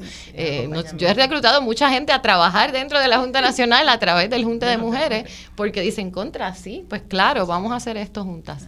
Eh, muchas cosas más que podemos hacer juntas de lo que podemos hacer separadas. Y, hablando de formación, en la página de Facebook, que es lo que tienen por ahora, hay videos o hay actividades, ¿verdad? Que la gente pueda entrar y, y, sí, sí, y comenzar de todas las actividades, este, eh, ponemos información de, de, cosas que, ¿verdad? Que queremos que queremos seguir eh, haciendo eh, y eso es como que la página pompeadora, como dice María, cuando nos vemos ahí y vemos las, cosas que hemos hecho y, nos da como que ese feeling de, de, de continuar y ver la diversidad. Me encantan las últimas fotos que hemos puesto todas las compañeras con las camisas de su organización, entonces estamos todas juntas tras una pancarta, pero todas representando nuestras organizaciones y fortaleciendo esos espacios este, dentro de nuestras organizaciones. Así que sí, en la página pueden ahí, nos pueden escribir, eh, quienes quieran sumarse y estamos coordinando, como dice María Mar, ahora en el verano, que la mayoría de, de las trabajadoras ¿verdad? baja un poco ese nivel, sobre todo a las maestras, este, aprovechar y juntarnos, ver si podemos entonces coinspirar un poquito más eh, eh, durante el verano. Queremos hacer unas cositas chéveres y queremos mantener ese ritmo, este, mínimamente dos, tres, tres, actividades al año para no dejar caer el, eh, el asunto. Así que no, nos entusiasma mucho que, que, pudiéramos eh, hacer ese espacio, tener ese espacio, crearlo y darle, y darle, darle forma que una, o sea, nosotros entendemos que la clase trabajadora en Puerto Rico necesita esas conexiones entre diferentes sindicatos, ¿verdad? Y algo pues, pues, fue bien inspirador fue ver a las maestras, ¿no? En esta lucha por su salario y por su retiro de organizaciones distintas, pero ahí en la calle juntas trabajando y eso fue parte de esa inspiración, ¿no? Entonces, nosotros entendemos que parte de, de la crisis, ¿verdad? Que hay en el país con toda la austeridad que estamos viviendo y que la clase trabajadora tiene ataques de tantos lados y de tantos frentes, es más importante que nunca esa solidaridad entre entre organizaciones. Y cuando esa solidaridad se da, como sabemos hacer a las mujeres, a través de la amistad, a través de acompañarnos juntas, ¿no? Eh, se, se, solidifican no solamente nuestras organizaciones, se solidifica la clase obrera, ¿no? Se fortalece la clase obrera. Así que sí, este es un proyecto nuevo, es un proyecto que lleva apenas un año, pero es un proyecto que nosotros entendemos que es necesario para que la clase trabajadora, ¿verdad?, este, salga de la crisis en la que está, ¿verdad?, por, por todos los ataques que tiene. Y yo creo que clave eso, eh, eh, es muy clave esa, ese acompañamiento que, que, nos damos unas a otras, que a veces salimos molestas de una reunión y nos desahogamos, y nos vamos, Mercedes nos lleva a hacer un hike en algún sitio. Mercedes nuestra guía. Saludo a Mercedes Martínez, cariño. Me encanta este grupo porque vamos guiando y me van guiando al próximo tema. No sé cómo si hubiesen La conexión, la conexión de mujeres, eso sucede. ¿En qué situación se encuentran los sindicatos, gremios, organizaciones frente a los patronos, frente a los compañeros a quienes representan y entre unos y otros. Porque sabemos que, ¿verdad? Históricamente y lamentablemente siempre había unas luchas ahí medias bobas, como dice uno, entre sindicatos. ¿Cómo ustedes ven esto? ¿Cómo ustedes creen que se ha ido mejorando y cuál es el futuro? ¿Cómo las mujeres podemos ayudar a que esto pelea boba deje de serlo?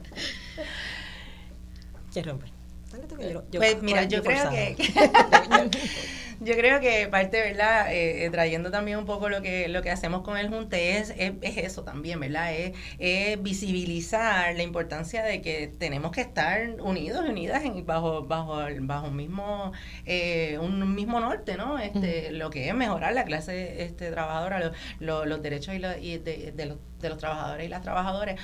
Así, que el, junte como tal viene siendo como que un poco ese ejemplo de, de, lo que de lo que debería ocurrir. Este, cuando hablamos del movimiento obrero, y es una conversación que hemos tenido en otras ocasiones, hablamos del movimiento obrero, vemos esa cosa como que súper amplia, pero la realidad es que muchas veces, como tú dices, Sandra, este, todo el mundo está como que en su finquita tratando de salvar lo, lo poco que le queda, ¿verdad? Y también es, es ¿verdad? Es natural. porque tenemos que entonces ver... Hay muchos ataques. nos, están, nos están atacando y todo el mundo trata de proteger lo suyo, pero también tenemos que visibilizar la importancia de que nos mantengamos juntos y juntas. Así que ese, ese espacio, por ejemplo, del primero de mayo, es un espacio que siempre tratamos de proteger eh, y de traer, ¿verdad? Este, todos los gremios, todos los sindicatos, para poder llevar una causa común y empujar este, de una manera, ¿verdad? Este, eh, eh, colectiva lo que queremos hacer. el Junte es nuestro espacio para, la, para las mujeres y tratamos de que en el primero de mayo pues sea ese espacio para, para converger y poder entonces este, llevar una agenda común. No es fácil porque somos diferentes, ¿verdad? Y como todo trabajo colectivo es, es complicado. Eh, y sobre todo, ¿verdad? Esto, estos espacios altamente masculinizados, y lo tengo que decir, ¿verdad? Cuando hay mucha testosterona, la cosa se complica, porque ellos quieren este, acaparar, ¿verdad? Y para nosotras romper con eso es mucho más difícil, este, pero lo vamos, lo vamos haciendo. Así que con el Junte, pues tenemos esa ola para poder este, empujar a que lo que es, lo que llamamos el movimiento obrero en Puerto Rico pueda este, encaminarse y, y lograr esa fuerza para poder eh, cambiar la política pública que es lo que realmente queremos todos y todas al final del camino, mejorar eh, las condiciones de trabajo de, de, la clase obrera, implica insertarnos en lo que es la política y insertarnos en lo que es la política pública para cambiar eso y poder entonces tener una, una, unas mejores negociaciones colectivas de quienes tienen la oportunidad o, mejorar ¿verdad? lo que es la, la, clase trabajadora y asimismo ¿verdad? las condiciones del país. Así que es un súper reto siempre el trabajo colectivo, sobre todo en los sindicatos, pero, pero yo creo que que, lo podemos hacer. Nosotras dimos ese paso al frente con el Junte y creo que nos va muy bien y lo hemos hecho bien y hemos dado el ejemplo, pienso, ¿verdad? A lo que es ese primero de mayo por ponerle una estructura a, la clase obrera. Yo creo que en, tiempos de crisis económica, ¿verdad? Eh, y de la crisis que está viviendo el país, no solamente económica, es de todo, ¿verdad? Una crisis colonial, es una crisis eh, de salud, es una crisis de todo. Eh, cada cual se, se, retrae a su finca, ¿verdad? Y empiezan esas guerras horizontales, esas guerras horizontales, esas guerras caudillistas, eh, y es ese tipo de funcionamiento, esa guerra horizontal viene de, una visión bien patriarcal de lo que es la, clase obrera, cosa que nosotros tenemos que irle construyendo, ¿verdad? Y, yo creo que, en ese sentido las mujeres tenemos mucho que aportar eh, de que la clase obrera tiene que suspender la lucha horizontal, ¿verdad? Hay, hay un enemigo común mucho más grande, ¿verdad? Que tiene nombre y apellido y es la Junta de Control Fiscal y está ahí eh, atacándonos constantemente, ¿no? Así que, ¿cómo ir procesando dentro de la clase obrera que está bajo ataque en un montón, o sea, yo no puedo culpar a nadie por estar bregando con su finquita, ¿verdad? Eh, pero ¿cómo podemos nosotros sobrepasar, ¿verdad? Esas diferencias horizontales que tenemos, eh, que, que, son muy patriarcales, ¿cómo podemos sobrepasarlas para fortalecer la clase obrera? Y ese, esa es la conversación que tenemos que empezar a tener. Y eso tiene que darse con, con, el amor del acompañamiento y de la solidaridad, ¿no? Y, y, compartir espacios en común y buscar proyectos en común que salgan, ¿verdad?, de nuestras instituciones, ¿no? Este, una crítica que se le hizo al Junta en un momento dado era que no éramos una organización oficial. No, no, somos un Junta de muchas organizaciones, ¿no? Y eso es importante porque si nos vemos como clase obrera o movimiento obrero es algo más amplio y necesitamos esos espacios, esos espacios de, de, de, de allegarnos, de acompañarnos. ¿Por qué? Porque en esos espacios se crea una solidaridad, eh, se desarrolla una amistad, se desarrolla un amor que te permite entonces ver, eh, sobrepasar los momentos difíciles de las diferencias, ¿no? Entre, un, entre una finca y otra creando más de lo mismo. Claro, claro. y vemos que eh, precisamente eh, la eficacia ¿verdad? De, de, la unión lo vimos con el FADEP, con el junte de Laisa eh, como presidenta, Laisa Fournier, Migdalia Santiago cuando estaba también de presidenta de Educamos y Mercedes. nosotros, ese, ese frente fue prácticamente el que movilizó todo el magisterio, ¿verdad? y, y prácticamente el gobierno tuvo que ceder, aún estando bajo el país en crisis, en quiebra, tuvo que ceder, ¿verdad?, los reclamos del magisterio. Así que es efectivo la unión. Eh, y yo quiero añadir una crítica adicional, aparte del el, sistema patriarcal que tenemos tan arraigado, también el relevo generacional dentro de los sindicatos. Son unos procesos que hay que tocar, que hay que hablar, porque todas las partes son importantísimas. Lo que fue la historia, en nuestro caso, de la federación, ¿verdad? Todo lo que nuestros compañeros lucharon en los pasados años son, es, fue tan importante como lo es ahora. O sea, y necesitamos ese relevo generacional de apoyo, lo necesitamos, ¿verdad?, para trabajar en conjunto. y, y, muchas veces nos vemos con esta situación en los diferentes sindicatos o organizaciones comunitarias, inclusive. Eh, no porque alguien sea más joven, ¿verdad?, y tenga menos experiencia, no significa que, pues, sea igual de efectiva, ¿verdad? el proyecto que quiera trabajar. Eh, y hay que dar la oportunidad. Entonces, muchas veces se quedan en esas peleas o luchas pequeñitas, eh, ¿verdad? En vez de enfocarnos todos y todas hacia el mismo fin, porque aquí, como bien mencionó María del Mar, la lucha es contra el gobierno y contra la Junta de Control Fiscal, no es contra nosotros mismos ni nosotras mismas. Así que esos son temas que hay que tocar, que hay que, hay que trabajar muchísimo en, en todos los espacios, en todos los colectivos, porque pues hacen que el proceso de lucha, cuando en vez de sumarnos, nos reste. Sí, es bien importante eso del relevo generacional en todos los aspectos, eh, porque pues lo que trabajamos con comunidades y me están diciendo aquí que tenemos otro receso, ya ahí me volvemos. Ya estamos de regreso al análisis de los temas que te interesan. Escuchas Voz Alternativa por Radio Isla 1320. Aquí regresamos a Voz Alternativa, seguimos con el tema de la situación actual de la clase trabajadora con una perspectiva de género, aquí con las cuatro compañeras, que esto es una fiesta hoy, esto es una cosa espectacular. Este, y estamos aquí hablando de la situación de los sindicatos en Puerto Rico frente a sus patronos, frente a los compañeros que representan y entre ellos. estábamos aquí hablando de que el papel de las mujeres es importante en hacerle saber a estos compañeros que no podemos estar con la pelea pequeña entre uno y otro, sino que la unidad, ¿verdad? Dentro de la diversidad. Porque cada cual, ¿verdad? Tiene su, como ya, yo uso la palabra finquita, posiblemente esa no sea la mejor, pero me gusta. A mí también, a mí también. Desde que cada cual tiene que defender lo suyo, pero ver más allá y unirnos para ir al enemigo común, que en este caso en Puerto Rico es la Junta de Control Fiscal. Y, y antes de continuar con esta situación de las del, de los sindicatos, ¿Cómo ustedes ven que los compañeros a quienes se representan entienden, si acaso entienden, que la Junta de Control Fiscal es el enemigo común? Porque hay gente que te dice, tal cosa está sucediendo, pero eso no tiene nada que ver con la Junta, eso es nosotros acá. Mm. O sea, ¿cómo ustedes ven? ¿Hace falta más educación general? De, de, de, de que vean ¿Cuál es el, problema en común, lo que nos está aplastando mayormente? Bueno, yo creo que eso es una de las funciones grandes de los sindicatos también, ¿verdad? No solamente el convenio colectivo, en el caso de los que somos bona fides no tenemos el convenio colectivo, sino también ese proceso de educar, ¿verdad? Este proceso de a través de boletines, de a través de talleres, a través de ir a los, a los diferentes recintos informando sobre lo que está pasando con retiro, que está influenciado por la Junta de Control Fiscal, aunque eso es algo que no tiene, no se supone que la Junta tenga jurisdicción en el retiro de la UPR, pero sí sabemos cómo chantajea para que, para que lo corten. Eh, así que una función grandísima de cualquier sindicato es su educación es la educación que le da a su membresía y cómo mantiene ¿verdad? A, sus miembros en, informados de lo que está sucediendo, de quiénes son las fichas, ¿verdad?, en el tablero. Así que eso es un, trabajo grande también, ¿verdad? No solamente es el convenio colectivo. Y en ese proceso de educación, ustedes, ¿cómo ustedes han visto? Porque pues se ha dado en el proceso de los, en, en, en el ámbito de los, de los sindicatos, en el ámbito de organizaciones político-partidistas, de cómo el vocabulario, la forma de llegar a nuestros pares, a nuestros compañeros y compañeras cómo se, se, utilizaba mucho en el ámbito laboral hablar desde los principios, que sí, el comunismo, que sí lo otro, que sí la... Y hay gente que dice, eso no me importa. O sea, yo que quiero saber es cómo yo voy a, tener comida sobre mi mesa.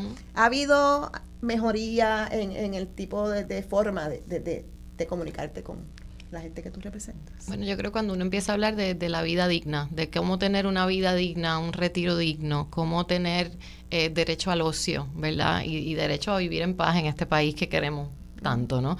Eh, y cuando tú empiezas a conectar ese deseo que tenemos todos, que lo tenemos en común, a nuestras condiciones laborales, a quienes nos las están este, eh, desmantelando, ¿no? Y, vamos poniendo los puntos sobre las IES y vamos afinando ese concepto, pero hay que partir desde ahí, de qué es lo que queremos. Queremos una vida digna, contra, queremos vivir en paz, queremos, queremos ser felices, ¿verdad? Eh, eso nos ayudó, por ejemplo, dentro de la comunidad universitaria, eh, cada vez es más el trabajo que tenemos que hacer entre no docentes, docentes, estudiantes, porque estamos ¿verdad? Eh, ante un mismo enemigo común, que es la Junta de Control Fiscal para la Universidad de Puerto Rico. Eso lo tenemos bastante claro, ¿no? Ese desmantelamiento de la universidad tiene que ver con eso.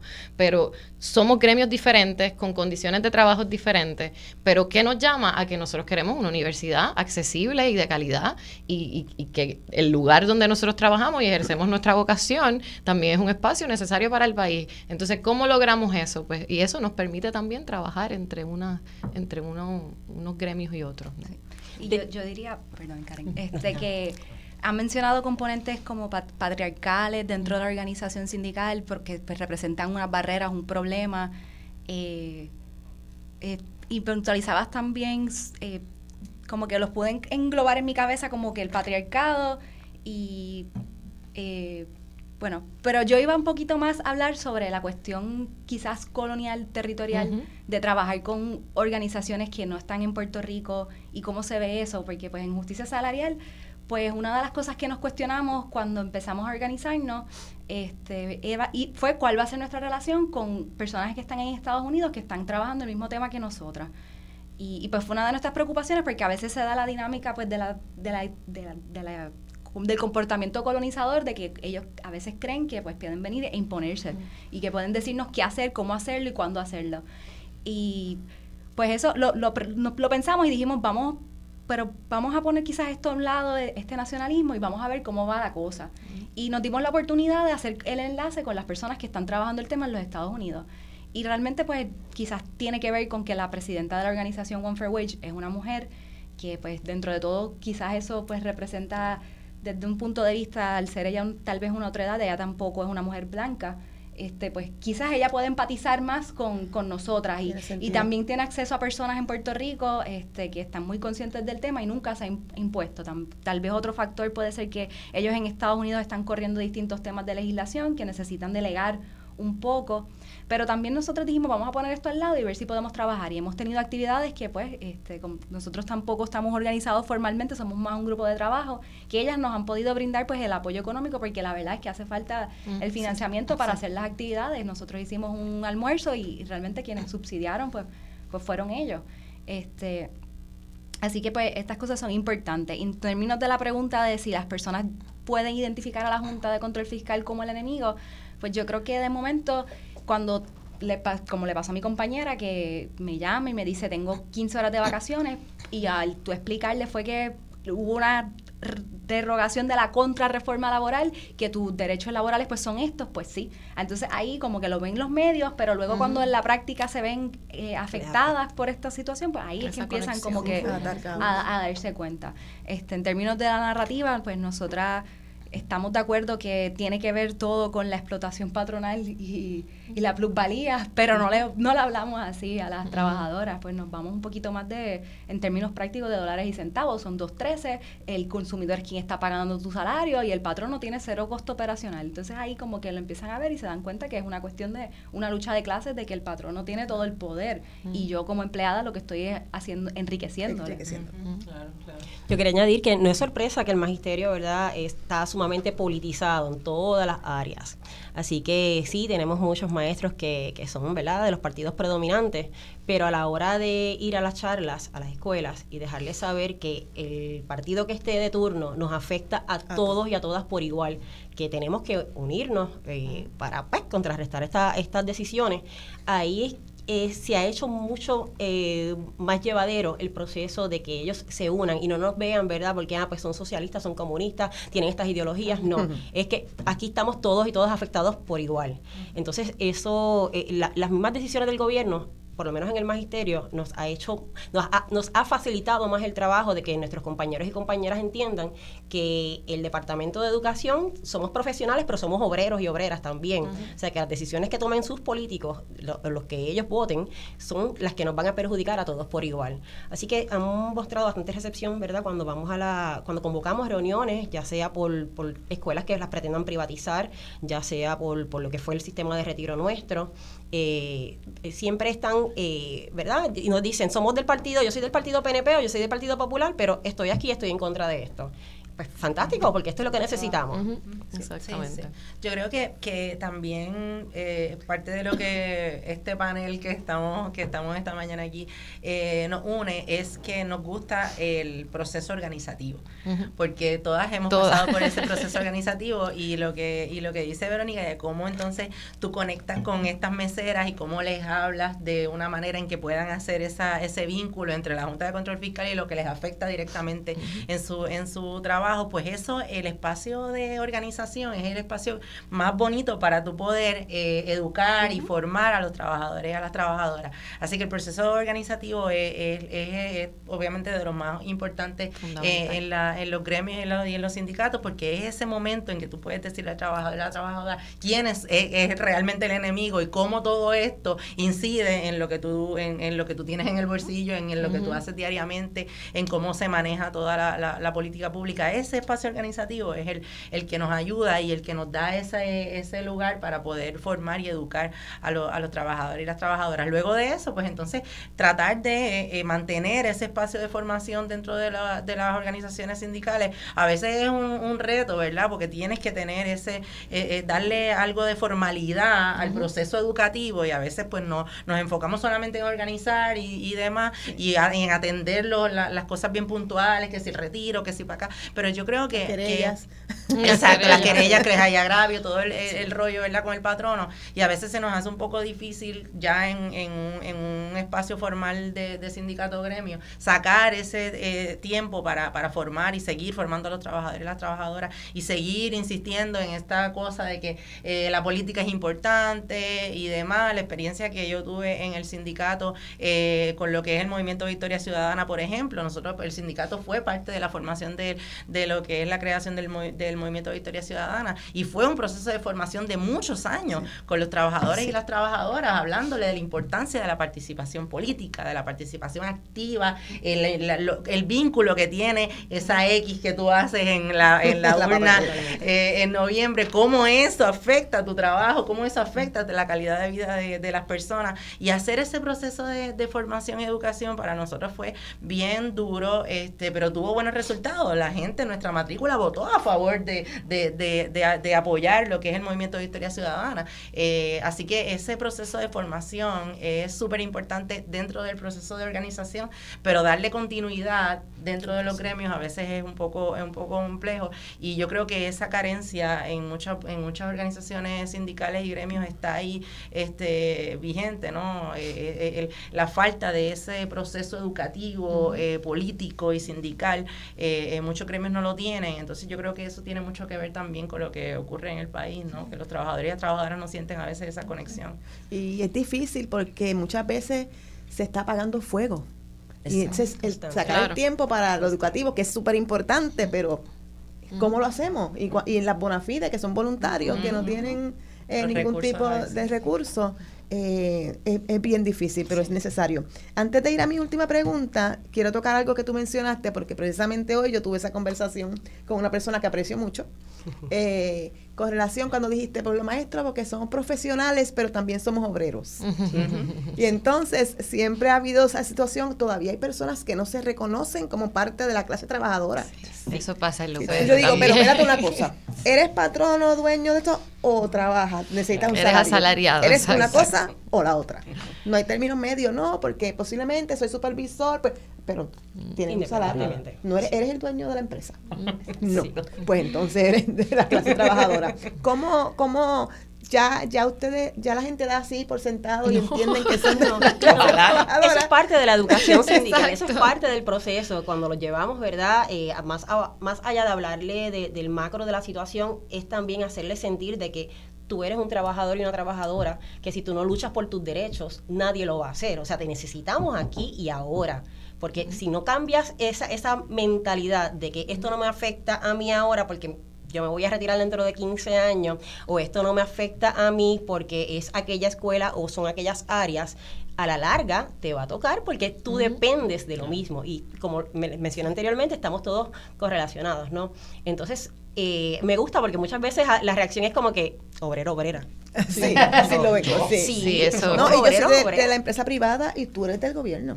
Pero mira, con la mano y todo. Sí, totalmente. en, la, UPR también pasa y pasa que te dicen, pero es que es que nuestro patrón es la UPR y yo amo la UPR y yo sí, yo también la amo, pero para que la UPR sea mejor necesita que sus trabajadoras y sus trabajadores tengan condiciones dignas, para que los estudiantes aprendan más, para que la calidad académica sea mejor, ¿verdad?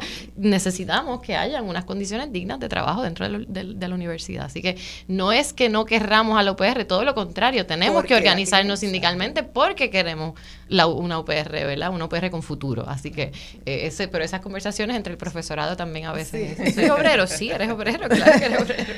Sí, profesionales. Así que... Eh, Verónica, tú que estás más o menos nueva, ¿verdad? En este, en este ambiente de, la lucha eh, de la clase trabajadora, eh, hay camino por andar. Hay camino por andar.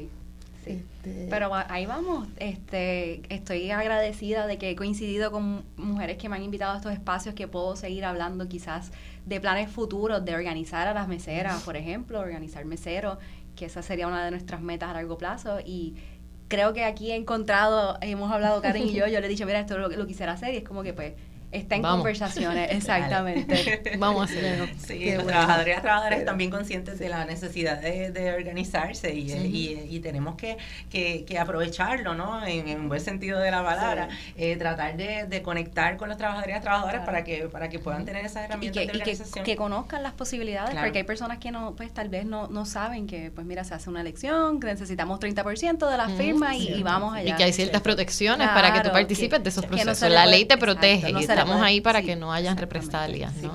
estamos solos, somos muchos. Así que, y nuestra pregunta final, con la que yo creo que podemos estar estos minutos que nos quedan, que son bastante 15. este, pero aquí hay tela de cortar y posiblemente para otro programa. ¿Cómo está representada la mujer dentro de los sindicatos en Puerto Rico, en el área de toma de decisiones, como organizadoras, como portavoces públicos, ¿verdad? Los medios, eh, la prensa, ¿Cómo va eso? Eh, ¿Cómo puede mejorar? ¿Qué podemos hacer para que esto cambie? Eh, ¿Hay algún beneficio de que las mujeres estén en estos puestos? Sí, por supuesto que sí. Sí, y yo creo que un poco, ¿verdad? Cuando hablábamos de sobre el junte, que es parte de lo que de lo que queremos de lo que queremos empujar, ¿no? Esa esa esos espacios de liderato, ¿verdad? Queremos transformarlos, pero para transformarlos tenemos que estar dentro, ¿verdad? Para cambiar la realidad del juego tenemos que estar dentro del juego. Así que es parte de lo que queremos hacer con, con el junte, eh, darle esa, ¿verdad? Ese, ese empuje a, la, a las mujeres para que ocupen esos espacios decisionales. Hemos visto cómo se ha ido transformando y las maestras han sido este. Un poco las que han roto esa, esa, esa barrera, eh, posicionándose como grandes lideresas del magisterio y nos han dado, ¿verdad? Un poco de, de impulso a las demás que estamos tratando de ocupar esos, esos, esos espacios. Así que hemos visto como un poco esa transformación, ¿verdad? De, de, de, los gremios y de los sindicatos, de que las mujeres hemos tenido, ¿verdad? Un poco más de, voz, pero nos falta mucho, nos falta mucho por, por andar. Este, estos espacios, por ejemplo, como este, que le agradecemos a, Marcia, que nos está escuchando, un abrazo, el que, el que podamos tener este tipo de, espacios para, para hablar y para proyectar la importancia de, la, de las mujeres dentro de, los de, los de los espacios laborales profesionales tienen que seguir, tenemos que nosotras seguir empujando a que ocurran, crear nuestros propios espacios como el Junte, pero también este dentro de nuestro eh, sindicato, crear las condiciones para que las mujeres puedan seguir participando, mirar esos reglamentos, mirar esos convenios, mirar todo lo que nos, ¿verdad? Todas esas, esas estructuras y ver cómo las podemos eh, entrar y, seguirlas transformando para que las mujeres podamos este, ocupar esos, esos lugares. Nosotras mirándonos como estas, estas cuidadoras, como hablábamos al principio, que somos, este, tratar de que, por ejemplo, estas asambleas se, ajusten a los horarios de las mujeres, de las jefas de familia y demás, mirar los perfiles de los espacios donde, donde, donde estamos para ver cuáles son las necesidades de las mujeres y cómo ellas pueden seguir participando de, de esos procesos activamente, ¿verdad? Este, para seguir representando a otras compañeras. Eh, así que yo creo que sí ha cambiado un poco, pero nos falta, nos falta todavía mucho. tenemos todavía muchos compañeros que no entienden importancia de que nosotras estemos, de que nosotras estemos ahí, no, nos dan de codo, nos tratan de silenciar, este, nos quieren eliminar, este espacios que ya hemos ocupado, eh, ¿verdad? No voy a específicamente, pero pero sí, tenemos que, tenemos que seguir rompiendo porque hay un proceso eh, eh, de educación que tenemos que tener con nuestros propios compañeros dentro de los sindicatos para que, para que entiendan que queremos la igualdad porque no somos iguales. Y, puede parecer contradictorio, pero es así, necesitamos esa, ese, ese espacio. Y algo, yo, yo creo que nosotras hacemos mucho trabajo ya dentro de los sindicatos. Es que hay, un, hay mucho trabajo de hormiga, trabajo invisible, que es el que nosotras siempre hemos estado acostumbradas a hacer, ¿verdad? Pero entonces hay un paso grande eh, o pequeño entre ese trabajo de hormiga que estamos acostumbradas a hacer, ese trabajo organizativo, ese trabajo que está detrás de los foros eh, y las portavocías. Y yo creo que nosotras tenemos que hacer una función mejor de asumir esas voces. o sea, la voz, la voz de la, o sea, la clase trabajadora tiene rostro de mujer, tiene que tener voz de mujer también, ¿no?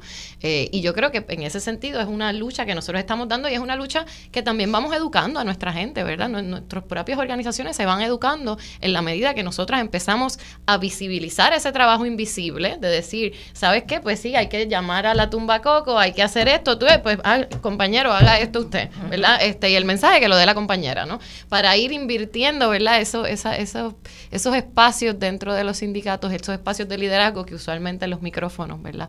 A veces, muchas veces son asumidos por los hombres y todo ese trabajo secretarial de coordinación, de organización de base, de las llamadas, de preparar los cheques, de, les toca a, las compañeras, ¿no? Y son procesos que vamos aprendiendo. El primero de mayo ha sido eh, bien liberador en ese sentido porque nosotras eh, y, hemos tenido nuestras pugnas con nuestros compañeros compañeros el primero de mayo, pero hemos, hemos aprendido todo del proceso. Decir, eh, no, o sea, tú vas a hacer eso, eso es una propuesta vinculante, pues dale, hazla, pero no, no asumas que yo voy a hacerla, ¿verdad? Porque siempre hacemos todo ese trabajo de hormiga. Así que no, no es muy, eh, lo que yo le digo a veces a, mis mujeres, no es, el, ya el trabajo lo estamos haciendo, ¿verdad? Ya el trabajo lo estamos haciendo, atrévete a asumir la portavocía, coge, coge el micrófono, coge la presidencia del capítulo, olvídate, hazlo. Eh, si ya estás haciendo el trabajo de por sí, ¿no? Este, sí quería añadir, eh, es sumamente, eh, es bien cuesta arriba, es bien cuesta arriba, ¿verdad? Probarnos de que tenemos la capacidad, de que podemos con todo el empuje, que siendo eh, madres, siendo profesionales, siendo sindicalistas también podemos, eh, con todo lo que conlleva. de igual manera, como mencionaste, la parte personal, muchas veces nosotras, ¿verdad? Estamos en estos procesos de lucha y tenemos compañeros o compañeras que pues no, no, comprenden, ¿verdad? Que esto no es un trabajo de 8 a 3, no es un trabajo de, de lunes a viernes, esto es un trabajo que cuando toca, toca. Estamos domingo, hoy domingo estamos aquí, mientras nuestras familias están en sus hogares. Así que esto, esto es parte, ¿verdad?, de, de, todos estos procesos, pero de igual manera, muchas veces, y no sé si les pasa a las compañeras, eh, tenemos, nos volvemos máquinas de trabajo. Máquinas de trabajo porque tenemos que probar. Tenemos que probar precisamente al sistema patriarcal que nos antecede, ¿verdad?, de que sí podemos hacerlo, de que independientemente de todos los compromisos que tenemos, sí podemos cumplir con todas las responsabilidades y compromisos. Entonces, eh, de manera inconsciente muchas veces nos vamos y, y, no paramos. Entonces, ahí, es que como que necesito un, momento, vamos a vernos, tenemos que desconectarnos. Por, por eso, porque inconscientemente arrastramos esa esa manera, esas exigencias, sí, de, de, de, cómo nos ven y si le bajamos un poquito, pues piensan que no vamos a poder cumplir, ¿verdad?, con el compromiso y la responsabilidad que, que, que, la que tenemos. Así que eso yo creo que es algo que tenemos que también tenerlo bien presente. Yo creo que hay que seguir trabajando hasta que este espacio como el que nosotras tenemos sea completamente normal, porque vemos paneles de hombres a cada rato y es, pues, ok, y vemos eh, pues lamentablemente también espacios en la radio, todos son hombres y pues ok, normal, cool. Sin embargo, pues no es así con las mujeres. Vemos un panel de mujeres y, es, pues llama la atención y eso está bien que llame la atención, pero no debería llamar la atención porque es algo fuera de lo común, debería ser lo común. Este, yo creo que hay que tener cuidado con las cuotas. Porque yo creo que las cuotas pueden ser beneficiosas porque necesitamos pues que haya mujeres en todos los espacios, pero hay que preguntarnos por qué queremos llevar una cuota. Queremos implementar una cuota porque buscamos promover la diversidad, nos hace falta la perspectiva de esta mujer, la vamos de esta persona feminizada, la vamos a respetar, la vamos a validar. O estamos implementando esta cuota simplemente porque queremos lucir bien y queremos ser, hacerlo políticamente correcto. Por eso hay que yo muchas veces observo cómo, cómo lo implementamos. Buscamos a una mujer a la ligera rápidamente este para que no digan, ah, wow, mira esos hombres, porque pues a veces lamentablemente no quiero pues... Eh, aludir a ciertas personas o grupos en particular, pero como hay personas que pues, y lo aplaudo porque están conscientes dentro de todo, pero pecan a veces de, pues vamos a hacerlo para que no, no, no nos digan que somos igual que el resto. Para cumplir. Exactamente, para cumplir. Y eso pasa con, con la inclusión, todo el tipo de inclusión. Inclusión de personas feminizadas, inclusión de racial. afro, así, la racial, este, todo. Y muchas veces eso, espérate un momento, no es justo. Yo prefiero estar en un panel o en un grupo de tres personas que saben de lo que están hablando y si lamentablemente en ese tema pues son hombre, pero no traer a una mujer, no traer a un negro, no traer como solamente un como un token para cumplir y que luzca mal incluso porque no, no sabe de lo que está trabajando. Así que eso que tú acabas de mencionar es bien importante, de ser honestos con, con, nosotros mismos y, y con, con, la sociedad, de hacer las cosas porque hay una razón específica, no por cumplir. Y, siento que pues todavía hay mucho trabajo por hacer, este siguen siendo espacios masculinizados, creo que tiene que ver todo con el hecho de que pues históricamente ha sido así, y eso va a costar tiempo y trabajo desconstruirlo, eh, pero creo que las personas deben estar conscientes, por ejemplo, en los lugares, pues cuando una mujer habla, pues y darle la misma importancia que le damos a nuestros colegas masculinos, este, que su voz importa. Y a veces cuando uno está en estos espacios que por ser masculinizado es difícil, como cómo inserto, cómo hablo. Y, pues son cosas que tenemos que continuar eh, trabajando definitivamente. Por eso es que pienso que, que, los espacios de formación para y de las mujeres son importantes, porque como siempre ha sido así, ¿verdad? Como describe Verónica, que está este, este, estos paneles solo de hombres y los espacios masculinizados, pues muchas veces nosotras las mujeres tenemos ese temor de participar y porque nos sentimos descolocadas en ese, en ese tipo de espacios. Así que estos espacios de formación de las mujeres y para las mujeres son, son importantes porque no, no, nos dan esa, ese toquecito de valentía, ¿no? De, de poder enfrentar este tipo de eh, asuntos y de hablarlo de manera abierta. O sea, no pueden existir solamente paneles de hombres, no pueden existir solamente este foros este, masculinizados. Así que tiene que ser la norma. Tenemos que normalizar El, que estas cosas ocurran, como dice, como dice Verónica. Tenemos que eh, normalizar el, eh, lo femenino ¿verdad? En, este, en este tipo de, foros. Es importante. Sí, como estaba mencionando María del Marte, que ya nosotros hacemos el trabajo y que es atrevernos a dar ese paso. Eh, y es bien importante. Y yo creo que el estar yo aquí hoy, con todos los nervios y toda la cosa, eh, me ayudó mucho y tengo que mencionarlo porque la gente no lo sabe. Yo también eh, fui presidenta de capítulo del Instituto de Cultura Puertorriqueña de Prosolutier. Ah, y entonces ahí eso me dio como que ahí empecé a, atreverme, ¿verdad? hablar uno siempre, ¿verdad?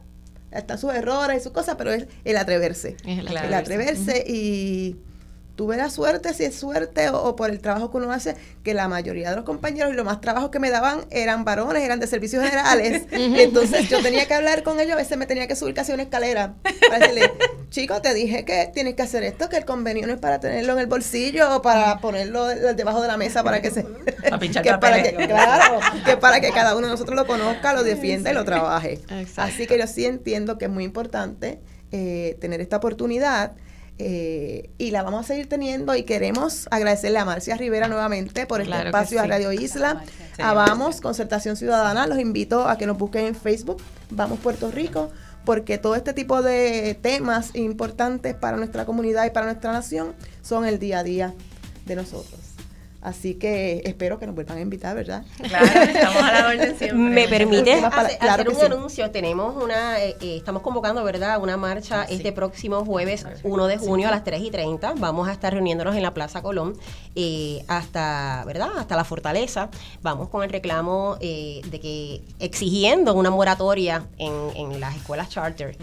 hasta tanto, ¿verdad? Estos asuntos no estén más claros. Sabemos que hay una proliferación de escuelas privadas en estos momentos momentos y nuestra ley 85 está basada precisamente en la privatización, así que no podemos permitir esto porque seguimos perdiendo los derechos de los que estamos hablando aquí.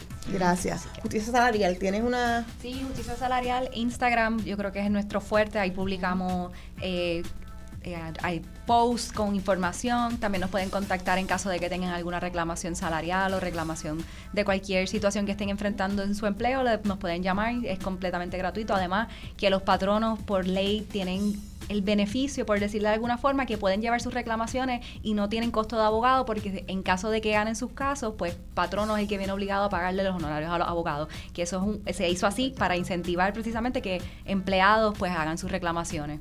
Perfecto, gracias y bienvenida a este grupo y, hay que crecer y hay que invitar y exhortar a las compañeras y compañeros de la industria a que se organicen. Sí, sí. Claro que sí. Gracias. Claro que gracias. gracias a ti por la invitación.